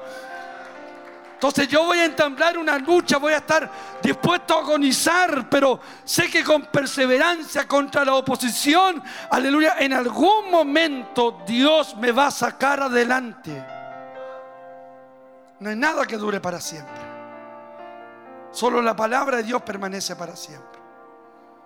Las pruebas en algún momento se van a acabar. Se van a terminar. Amén. Y te van a permitir ciertamente que hayan cambios en tu vida. Habla de boxear, usar estrategias. Yo en los años 70, no sé cuántos vieron a este famoso, este famoso eh, Casus Clay, que después se cambió a Mohammed Ali. Amén, porque tenía que ir al servicio militar y se convirtió en musulmán. Ese era un hombre estratégico cuando peleaba. Ese cansaba a su oponente. Se habla de la, de la, pelea del siglo en los años 70 contra George Foreman, amén, en Kenia. Amén. Y, y, Mohamed Ali lo, lo, amenazaba. Amén. Lo amenazaba. Pégame, pégame, pégame, pégame. Amén. Y, y Foreman, eh, George Foreman lo, golpeaba. George Foreman hasta ese momento tenía 40, 40 knockouts. 40 knockouts. Nadie le había, nadie le había ganado. Y Casus Clay lo desafió. Y usó la estrategia y se lo llevó al rincón y, Foreman lo golpeaba, lo golpeaba, lo golpeaba. A mí lo golpeaba fuerte. Foreman tenía un golpe demoledor. Pero mentalmente Jesús Clay estaba preparado. Y recibía los golpes, recibía los golpes. Amén. Y Foreman no entendía lo que pasaba. Amén. Y en un momento se paró y dijo, a este lo voy a matar. Pero ya sus fuerzas estaban reducidas. Ya no podía hacer nada. Y es ahí la ocasión que usó Casus Clay para ponerle golpe de knockout a un hombre que había ganado 40, 40 peleas donde nadie lo había vencido por la estrategia de un hombre. Fue derrotado, perdió el título mundial. Bendito sea el nombre del Señor porque usó la estrategia. Escúchame, Dios te ha dado estrategia. El diablo te va a querer golpear, pero tú seas un mono porfiado párate, levántate, pelea la buena batalla. Dios pelea por ti, aunque tú no lo creas. Dios te dará la victoria. ¿Cuántos dicen amén al Señor?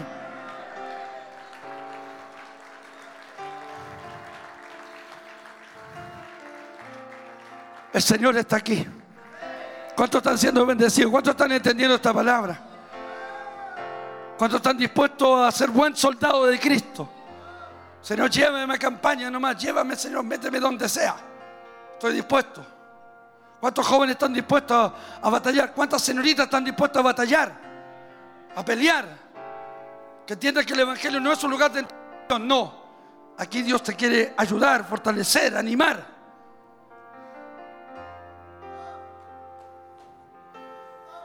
Cristo vive. Y por último, ningún soldado, ningún soldado trabaja solo. Es más, la vida del soldado depende de muchas veces del soldado que está al lado. Por eso Pablo dice, nuestra lucha no es contra carne ni sangre, Mira al de al lado, mira los momentos. Mira, no te rías, dile hermano, mi pelea no es contra ti. Dile a tu esposa y a tu esposo, esposa, mi pelea, aburrámonos de pelear porque mi pelea no es contra ti.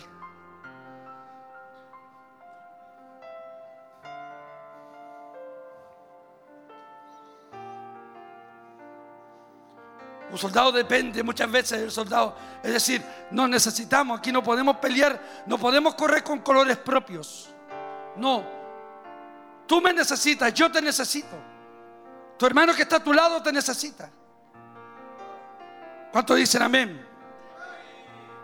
Como soldados de Cristo debemos aprender a trabajar como un solo cuerpo, a depender los unos a los otros, a no ser llaneros solitarios, sino más bien apoyarnos mutuamente. Un soldado no abandona jamás. Un soldado no abandona a su compañero herido en el campo de batalla. No, y es, el gran error que la iglesia ha cometido, como se dice por ahí un dicho popular, que el único ejército que deja votado a sus, a sus heridos es la iglesia de Cristo.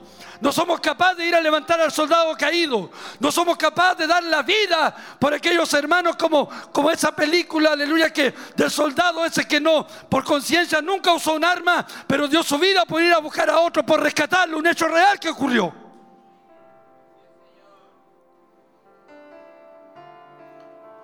Amén. Un soldado jamás lo deja, sino que va, da su vida. No sé cuánto has visto la película El Halcón Negro, un hecho real que ocurrió en Somalia. Un helicóptero estadounidense cae en medio de la ciudad, rodeado por somalíes, disparándole, disparándole. Amén, habían soldados heridos.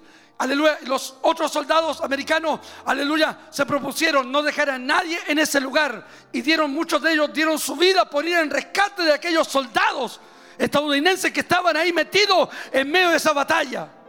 Lo mismo pasa en el Evangelio. A veces le ponemos en pie encima al hermano que cae. A veces vemos soldados heridos, no somos capaces de saludarlos. Vemos el soldado herido en la iglesia, no somos capaces de orar ni siquiera darle una palabra de aliento. Somos el ejército de Cristo y tenemos un Cristo que restaura, tenemos un Cristo que sana las heridas. ¿Cuántos dicen amén al Señor? Tenemos un Dios que da oportunidades. ¿Lo cree usted o no? Hoy día nos hemos transformado en personas tan individualistas. Ya no nos importa lo que pasa al de allá. Tratando yo cuidando mi parcela, cuidando mi vida, ¿qué me importa? Amén. Bendito sea el nombre del Señor. Un, soldado lleva a su compañero herido al en el campo de batalla lo carga en su espalda. Habla de carga, de peso, de tener peso de una carga por el hermano que está mal, por aquel hermano que está pasando pruebas. O nos hemos llenado de amigos de Job que apuntan al que cayó, que apuntan al que está débil, que apuntan al que, que no tiene fuerza. Bendito el nombre del Señor. Hagamos de la iglesia nuestra base. Hagamos de nuestra congregación un lugar de restauración.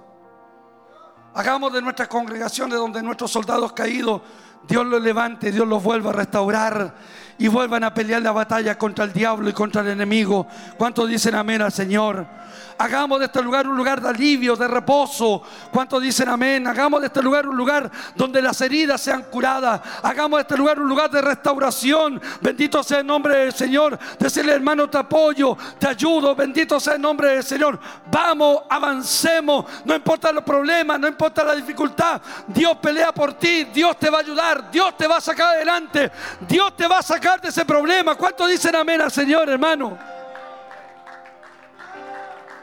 Nos, hemos preocupado literalmente de nosotros. Por eso la iglesia día el estado de la condición de la iglesia evangélica en Chile, véala, analícela, las estadísticas las hablan, le dicen. Hoy día la iglesia es una iglesia individualista. Ya no actuamos con espíritu de congregación.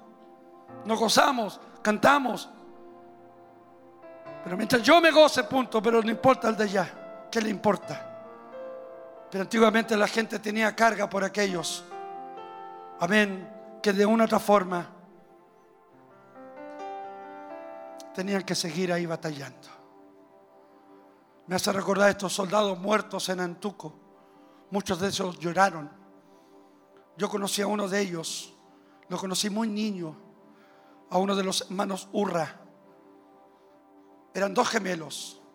Y sentí el dolor de su hermano al saber que había perdido a su hermano. Amén. Algunos querían volver a buscarlos en ese tremendo temporal de nieve en Antuco. Y no los dejaron.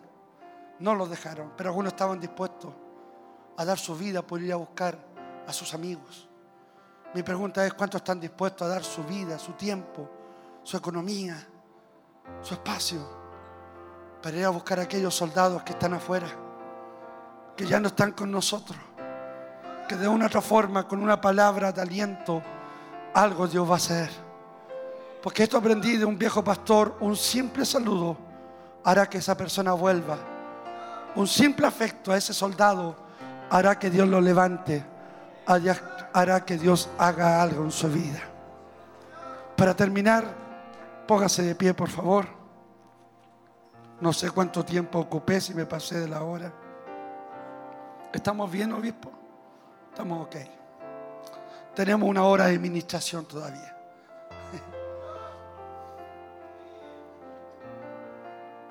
¿Cuántos están dispuestos a obedecer a Dios? Yo sé que a veces se hace el llamado al altar y no estoy en contra de eso porque yo lo hago. Pero a veces hemos tomado esto como, como algo tan simple y no. Cuando tú pasas al altar es porque realmente quieres dedicar tu vida al Señor y ser una persona que realmente marque la diferencia en lo que Dios quiere hacer en tu vida. Estamos faltos de soldados vino el 18 de octubre del 2018, vino este estallido social y muchos muchachos, amén, por todo lo que ocurrió, decían, ya no quiero hacer el servicio militar, ya no quieren hacerlo. Chile carece de hombres que hoy día quieran ir al servicio militar. La iglesia evangélica en nuestro país carece de gente. Le hablo a los que están acá adelante, a los que siempre se sienten atrás por algún propósito, porque a lo mejor se escucha fuerte o a lo mejor porque no quieres comprometerte con Dios. Dios está buscando verdaderos soldados que estén dispuestos a pelear la buena batalla. Para decirle a sus hijos en la fe, he peleado la buena batalla. He acabado esta carrera. He guardado la fe. Y estoy seguro que me espera una corona y no solo a mí, sino a todos los que aman la venida del Señor. ¿Cuántos están dispuestos a someterse a la disciplina de Dios? Y a entender que ya no vengo a hacer mi voluntad, sino la voluntad de aquel que me llamó y que está dispuesto a ayudarme, a procesarme, a entrenarme para que yo sea el hombre la mujer que Él quiere que yo sea. Padre, te damos gracias. Te bendecimos en esta hora, Señor. He predicado tu palabra que tú has puesto en mi corazón para esta congregación. Reconozco, Señor, que a veces soy torpe en mis palabras, toco a lo mejor, pero trato de hacer lo mejor, Señor, para transmitir lo que tú quieras hablar a nosotros. Permite que esta palabra, Señor, quede en nuestro corazón Señor, porque ninguno que milita, Señor, en esta milicia se va a enredar en los negocios de esta vida, sino que aquel que ha sido llamado entenderá que ha sido llamado para agradarte a ti, Señor. Y tu palabra nos dice, sufre penalidades como buen soldado. Vamos a tener que sufrir situaciones, adversidades, problemas, dificultades, Señor, que van a procesar nuestra vida, que van a procesar nuestro carácter. Pero hoy vemos con tristeza, Señor, estadísticamente, Dios eterno, falta de gente que realmente quiera comprometerse contigo. Falta, Señor, personas que estén dispuestas a enrolarse en tu ejército. Personas que estén dispuestas, Señor, a dar su vida por ti, a dar su vida por otros. Personas que estén dispuestas a obedecerte con todo, como el perro, aleluya, su amo, que estén dispuestos a obedecerte en todo. Personas que estén dispuesta a sepultar, a morir su voluntad para vivir la voluntad tuya perfecta, agradable, Señor. Porque todo lo que tú tienes para nosotros siempre será bueno. todo escenario adverso que se nos presenta, detrás de todo eso hay un plan y un propósito tuyo, Señor. Porque al final del túnel siempre aparece la luz gloriosa tuya. Al final de todo problema aparece, Señor, la, la bendición tuya en medio de las tormentas, en medio de nuestra barca, Señor, sacudida por las tormentas. Viene la bonanza de parte tuya hacia nosotros. Ayúdanos, Señor, a pelear esta buena batalla. Ayúdanos a guardar la fe. Ayúdanos a pelear la buena batalla de la fe contra el diablo, contra los demonios, contra las potestades, contra el desánimo, contra todo lo que se levanta, Señor. Bendice esta iglesia, Señor, que sé que es instruida en la palabra, pero aún nos falta mucho más que aprender. A nuestros jóvenes que están acá, que entiendan, Señor, que, aleluya, Señor, el Evangelio va más allá de amistades, de cariño, sino que es de comprometerse contigo, de entregar su vida, Señor, a ti, de entregar sus derechos, su juventud, su rebeldía por servirte a ti, Señor. Señor, levanta en esta noche soldados. Levanta hombres y mujeres que estén dispuestos a pelear, Señor. Levanta hombres y mujeres que estén dispuestos a comprometerse contigo, Padre. Te damos gracias, te bendecimos. Te damos honra y gloria por esta tu palabra. Y te damos gracias en el nombre de Jesús. Levanta tus manos, por favor, un momento. Levanta tus manos. Y mientras el coro canta, permíteme poder orar por ti si realmente quieres tomar una decisión con Dios. Si quieres pasar al altar, pasa, el altar está abierto. Está abierto para que te pongas a ser un buen soldado de Cristo. Bendito sea el nombre del Señor. El Señor está aquí. Sé que Dios te ha hablado. Sé que Dios te ha ministrado. Ven, ven, entrégale tu juventud. Entrégale tus derechos, entrégale tu voluntad. Le hablo también a la gente antigua que lleva años, que a veces nos sentimos cómodos en nuestra posición y necesitamos de su presencia, necesitamos de ti. A veces el llamado al altar se lo dejamos solamente a la gente nueva. No, Dios también quiere, quiere de hacer de ti un buen soldado que esté dispuesto, aleluya, a padecer, a sufrir. Cantamos a Él y cantamos al Señor mientras mis hermanos pasan. Aleluya, mientras pasan. Caminaré por el fuego Oh, el Espíritu Santo está aquí en esta noche. Oh, yo siento el Espíritu Santo. ¿Cuántos lo sienten esta noche? Caminaré por las aguas. ¿Cuántos sienten? Aleluya. Algo, va a empezar a arder. en- vencerán. Algo va a empezar a arder en ti, joven. Caminaré por las Aún tienes tiempo para pasar aquí, para dedicar tu vida al Señor. No importa los años que lleves, no importa el tiempo que lleves en la iglesia, necesitas ser ejercitado. Quizás tu obediencia no ha sido completa, quizás ha sido una obediencia condicional, pero ¿cuántos están dispuestos a obedecer? Oh, sí, Señor, aleluya. Yo sé si Sí, Señor, Él puede. el estar está abierto. es más. Siento en mi corazón decir esto. Hay jóvenes que Dios está llamando para enlistarlos en las huestes celestiales, en los propósitos que Dios tiene para con tu vida. Bendito sea el nombre del Señor. Dios llamó a este hombre a la edad de 22 años, ya tengo 58, voy para los 60, aleluya. Y vendrá un cambio generacional muy potente dentro de la obra del Señor, de aquellos jóvenes que realmente quieran someterse, aleluya, a la voluntad, a la obediencia, que estén dispuestos a renunciar, que estén dispuestos a entregar su corazón. Bendito sea el nombre del Señor, que estén dispuestos a romper toda barrera contra el diablo, contra el enemigo. Bendito sea el nombre del Señor.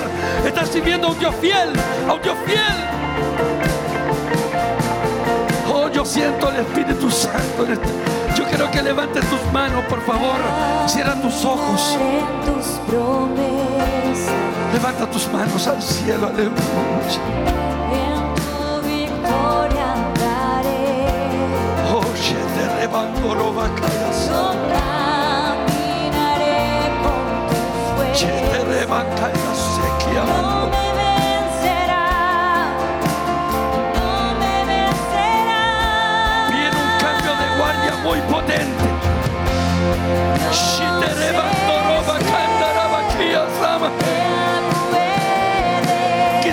Quemando nuestros últimos cartuchos.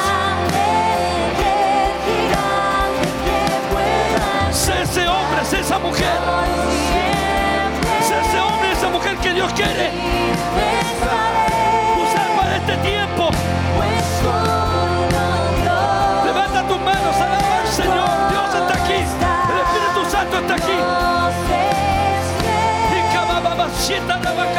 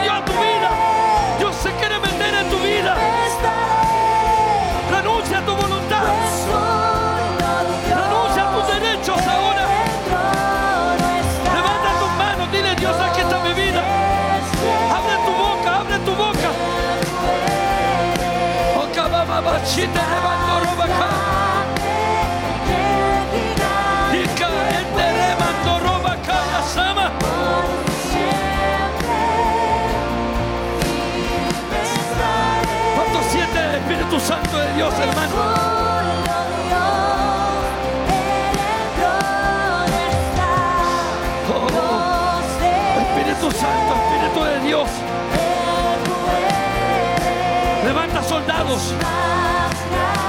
soldados caídos que en esta noche Dios va a levantar. Sí, ahí Dios te está levantando, Víctor, Juan, José, María, como quiera que te llames. Dios está colocando armas en tus manos.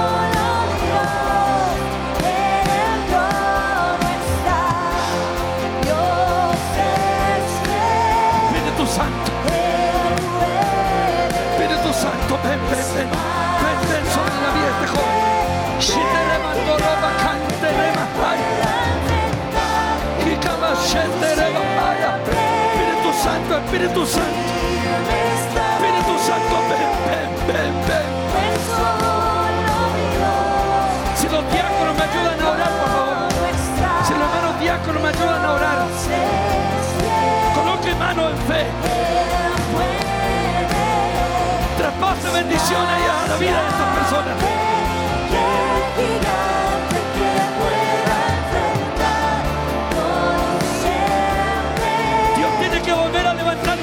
Un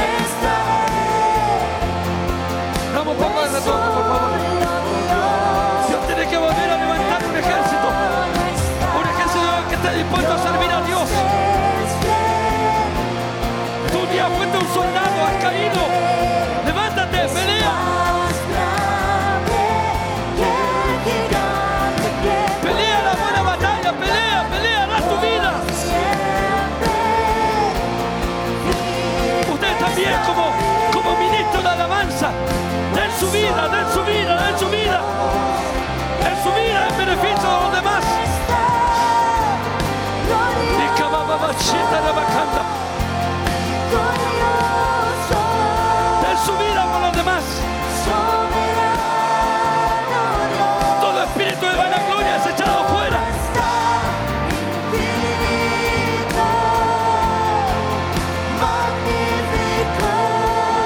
El Espíritu Santo está aquí. Tocando tu vida, tocando tu vida. Equipándote, equipándote. Te está equipando el Señor.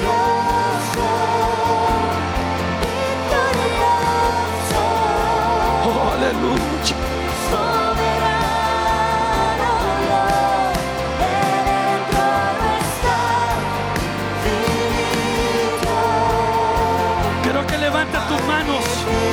Empieza a alabar a Dios, iglesia. Empieza a bendecir al Señor. ¿Qué haces con tus manos agachadas, soldado? Levanta tus manos de victoria. Levanta tus manos de victoria. Levantar las manos es señal de victoria. Es decirle a los demonios, al diablo, que tenemos un Dios que es fiel, que es fiel, que es fiel, que se mueve en medio de nosotros. Aleluya. Espíritu Santo, ven. Y cabababa,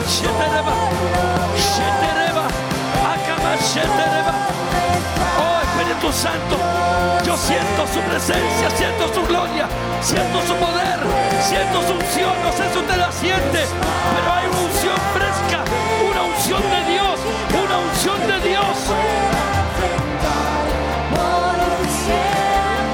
Haz esta práctica, levanta tus manos, empieza a abrir tu boca, empieza a abrir tu boca.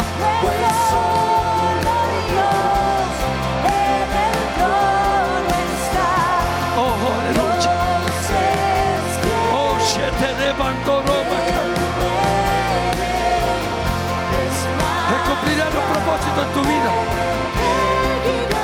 Esa palabra en tu corazón se enciende como un fuego.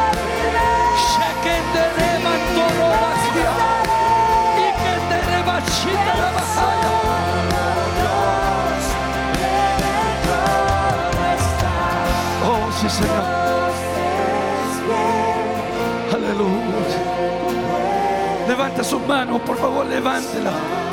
Quiero que la vemos al Señor.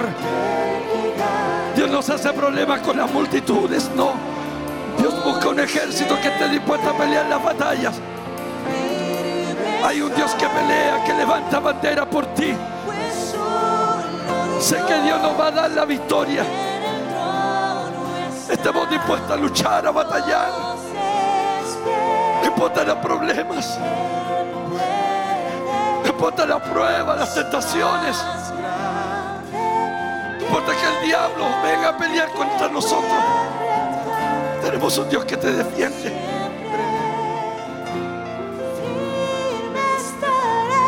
Empieza a alabar a Dios. Empieza a abrir tu boca, alábalo. Fluya el Señor, fluya, fluya. Déjalo que fluya. Déjalo que fluya. Toma las armas. Tómalas.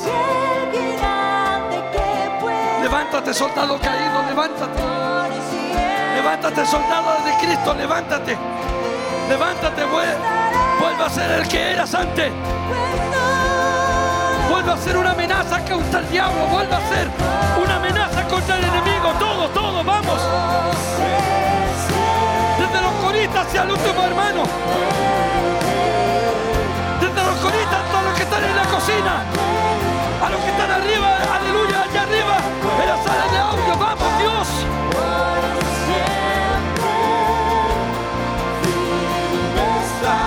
Oh, Shetarabaka.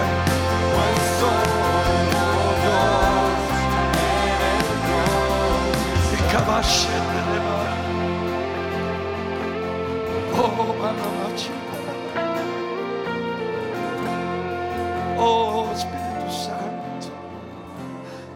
Oh, Espíritu de Dios. Oh, Espíritu Santo. Levanta tus manos un momento, levanta. Manténla arriba, manténla arriba. Porque de él y por él y para él Vuelve a pelear. Vuelve a ser una amenaza contra el diablo. Vuelve.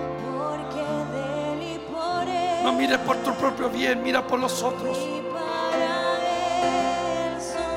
La iglesia tiene que volver a ser poderosa como antes. Nos hemos llenado de espectáculos, de show, de un evangelio insípido que no da vida. Cristo vive, Cristo vive.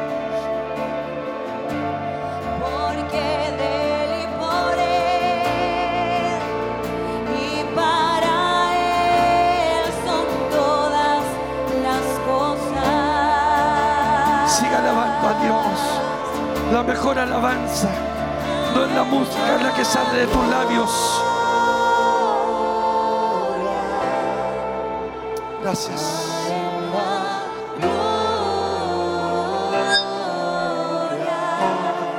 Gracias, gracias.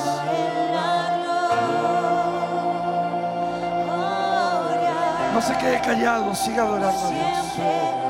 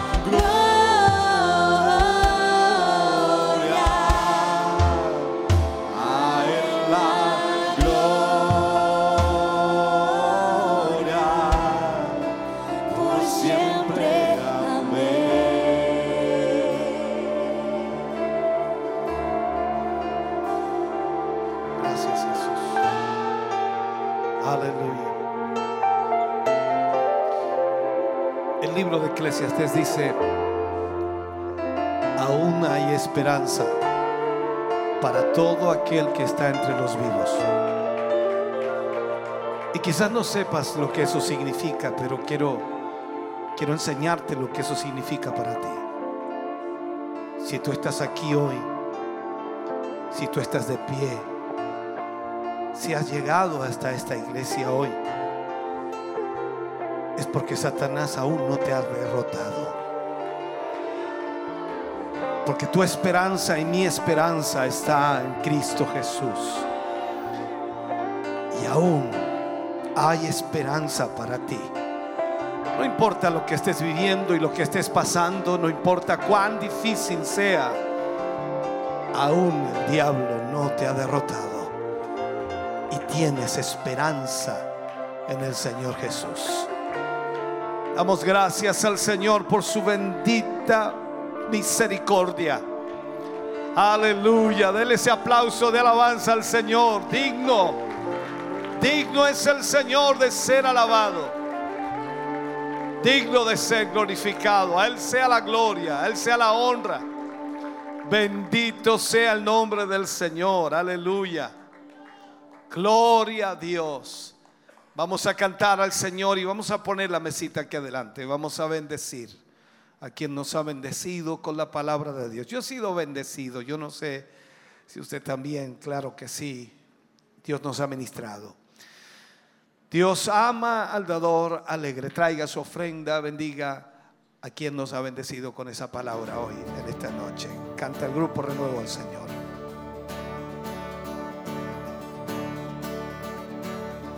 Vergüenza me sepultó.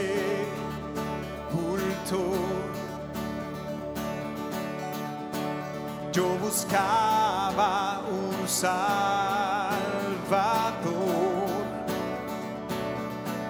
mas tu perdón me liberó. Muerto estaba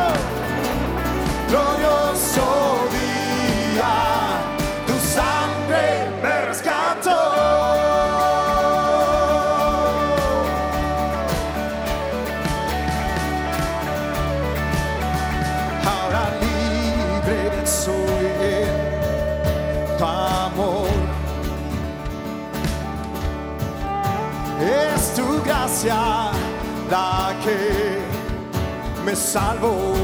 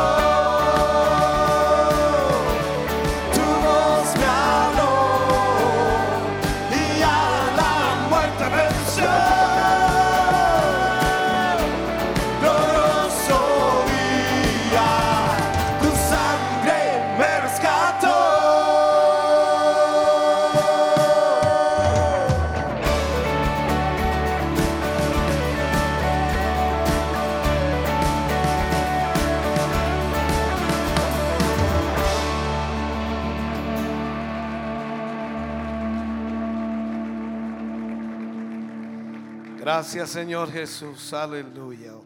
Oremos al Señor por esta ofrenda. Padre, te damos gracias.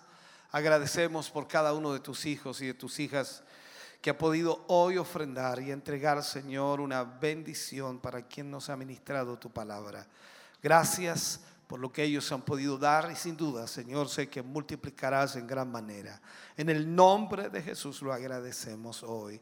Amén y amén, Señor. Bendito sea el nombre del Señor. Puede sentarse, mi hermano, deme un minutito, ya estamos cerrando nuestro culto de hoy. ¿Cuántos se van a ir contentos? Qué bueno que se vaya contento. Recordarles para este fin de semana. Mañana yo estoy en Santa Raquel con los hermanos allí. El día sábado estamos acá ministrando, iniciando una nueva serie de temas para el día sábado y también el domingo iniciando con una nueva serie. Así que esperamos en el Señor que usted pueda acompañarnos y podamos ser, pero muy, muy bendecidos. Para el sábado iniciamos con una serie que yo sé que Dios nos va a bendecir a todos, que habla acerca de los milagros de Jesús. Así que venga, no se pierda, por supuesto, ese culto. Dios nos va a bendecir muchísimo. Em, Vamos a estar orando por todas las peticiones que nos han llegado. Hay muchas peticiones, por supuesto también hay peticiones que llegan desde las diferentes redes sociales, muchísimas. Y vamos a estar orando por todas ellas. No las voy a poder mencionar, son demasiadas.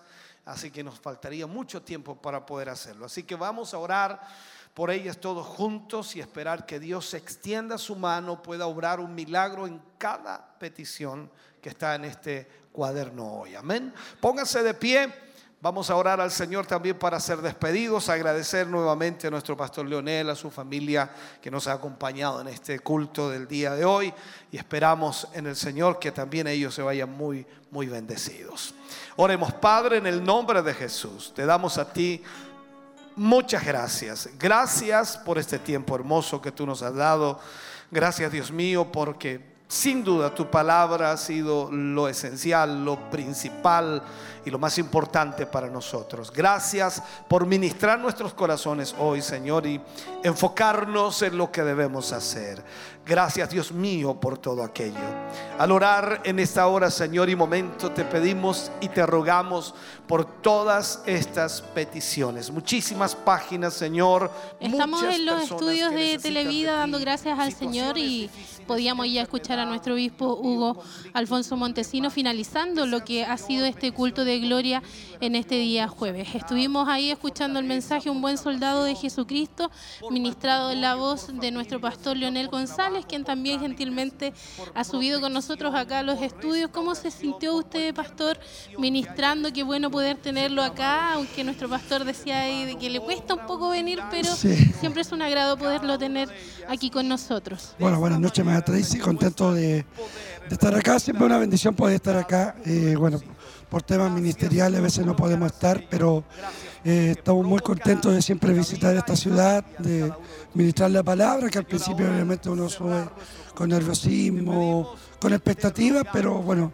a medida que el mensaje se va desarrollando, Dios va despertando las vidas y las vidas pueden ser bendecidas a través de la palabra.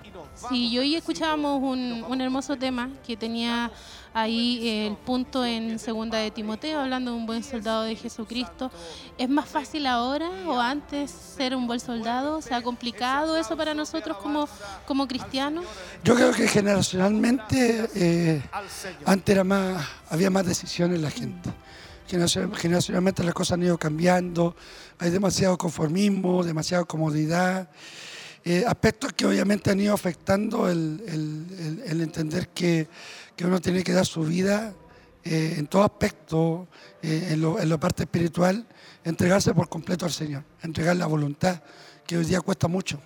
Sí, cuesta mucho. Ha sido y, y esa reflexión que hizo al final me llamó la atención cuando hablaba del individualismo también y que es una realidad también que estamos viendo hoy en la, en la iglesia. Sí, es una gran verdad. O sea, ya cada uno cuida sus propias parcelas nomás. Y esto es una verdad que se está viendo en muchos lados, no solamente, no solamente a nivel, a nivel local, sino que a nivel general hoy en día hay mucho individualismo, y ya no nos preocupa lo que le puede estar pasando al hermano. Si vemos uno caído, cayó y cayó nomás, pero an- antiguamente no se veía eso, había una preocupación, había un, un deseo de, de- de buscar a aquella persona que, que estaba pasando alguna si- situación y, y- y con actitud de poder levantarlo, de poder animarlo. Y hoy, a Hoy, costa- hoy cuesta, cuesta, más. cuesta más. Entonces, ya si el hermano cae, si se perdió en la iglesia, se perdió, no, no, no hay una preocupación. O sea, la preocupación se la hemos traspasado a los pastores, a los líderes. Y Eh, es como, es como el concepto de hay que rascarse solo la, la, las o sea, uñas, yo, yo me la rasco por sí solo, hermano. Sí, Es un, es un error como iglesia, Sí. sobre todo cuando, cuando Cristo nos ha enseñado. tiene que cambiar, todo pues, lo tiene que cambiar con instrucción, tiene que cambiar con este tipo de temas que motiven a la gente a, a- a meterse en la voluntad del Señor y a entender que, que hemos sido entrenados, equipados con un plan y un propósito. y un propósito. Pastor, eh, hablando de su iglesia, lo hemos visto con bastantes actividades Sí. allá locales, ayuno congregacional, actividades de las damas. Cuéntenos un poco cómo están allá los hermanos, cómo está la iglesia, a pesar de, de- de lo difícil que están en la pintana. Bien, bien, los hermanos animados, trabajando fuertemente, tratando de motivar. Tenemos un programa casi a fin de, hasta fin de año con actividades de, de- de- en varios aspectos. Hicimos un ayuno congregacional que estuvimos todo el día, después en la tarde al culto. Terminamos rendidos, pero muy bendecidos. Este sábado las hermanas tienen una actividad de damas, una, un- una convención de damas con alguna iglesia invitada, eh, donde va a estar la pastora Elizabeth Durán predicando. Eh, eh, están los varones también, están los jóvenes. Estamos de, una otra forma reactivando un poco el trabajo de la iglesia, que nos vimos un poco mermados con la pandemia, pero estamos reactivando lo que es el evangelismo eh, y creo que moviendo a la iglesia, que es lo principal, moviéndola, porque eso también despierta un poco a los hermanos el interés de servir al Señor. Así es, y no quiero quitarle más tiempo, sé que quiere ir a aprovechar Sí. de despedirse ahí de los hermanos de la congregación. Palabras finales para aquellos que nos están viendo a través de la sintonía.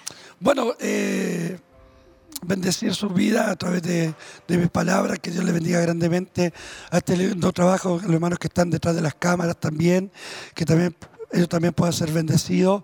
Y bueno, eh, mis palabras simplemente animarse a seguir batallando, seguir peleando la buena batalla. Como Dios le dijo a Elías, eh, no te vas a morir porque el largo camino te resta. Nos queda mucho camino todavía por delante, pero sí digo, y lo que dije que vino algo de Dios, decirlo, vino un cambio muy potente, vino una generación muy potente eh, de Dios que se va a meter con Dios y, y Dios va a hacer lindas cosas. Amén. Muchas gracias, Pastor, por su Muchas gracias a usted. Amén. Dios le bendiga mucho. Pase nomás, no se preocupe, si tiene que cruzarse, crúcese nomás, estamos en vivo y la verdad es que para nosotros siempre es una alegría poder contar con la presencia de nuestro pastor acá, lo decíamos, siempre es un agrado y está junto a su familia también nuestra pastora Margarita Pessoa, junto a sus hijas también que la acompañan y que ha sido de bendición poder escuchar este tema, un buen soldado de Jesucristo, un versículo que yo creo que muchos, muchos hemos escuchado, leído, eh, eh, eh, diferentes temas, pero siempre es una bendición poder ahondarnos en, en estos versículos y escuchar lo que Dios tenía para cada uno de nosotros en el día de hoy. Dos palabras importantes que ahí definía acerca de la disciplina, la obediencia y qué importante es que nosotros como cristianos también podamos entender lo que Dios quiere a través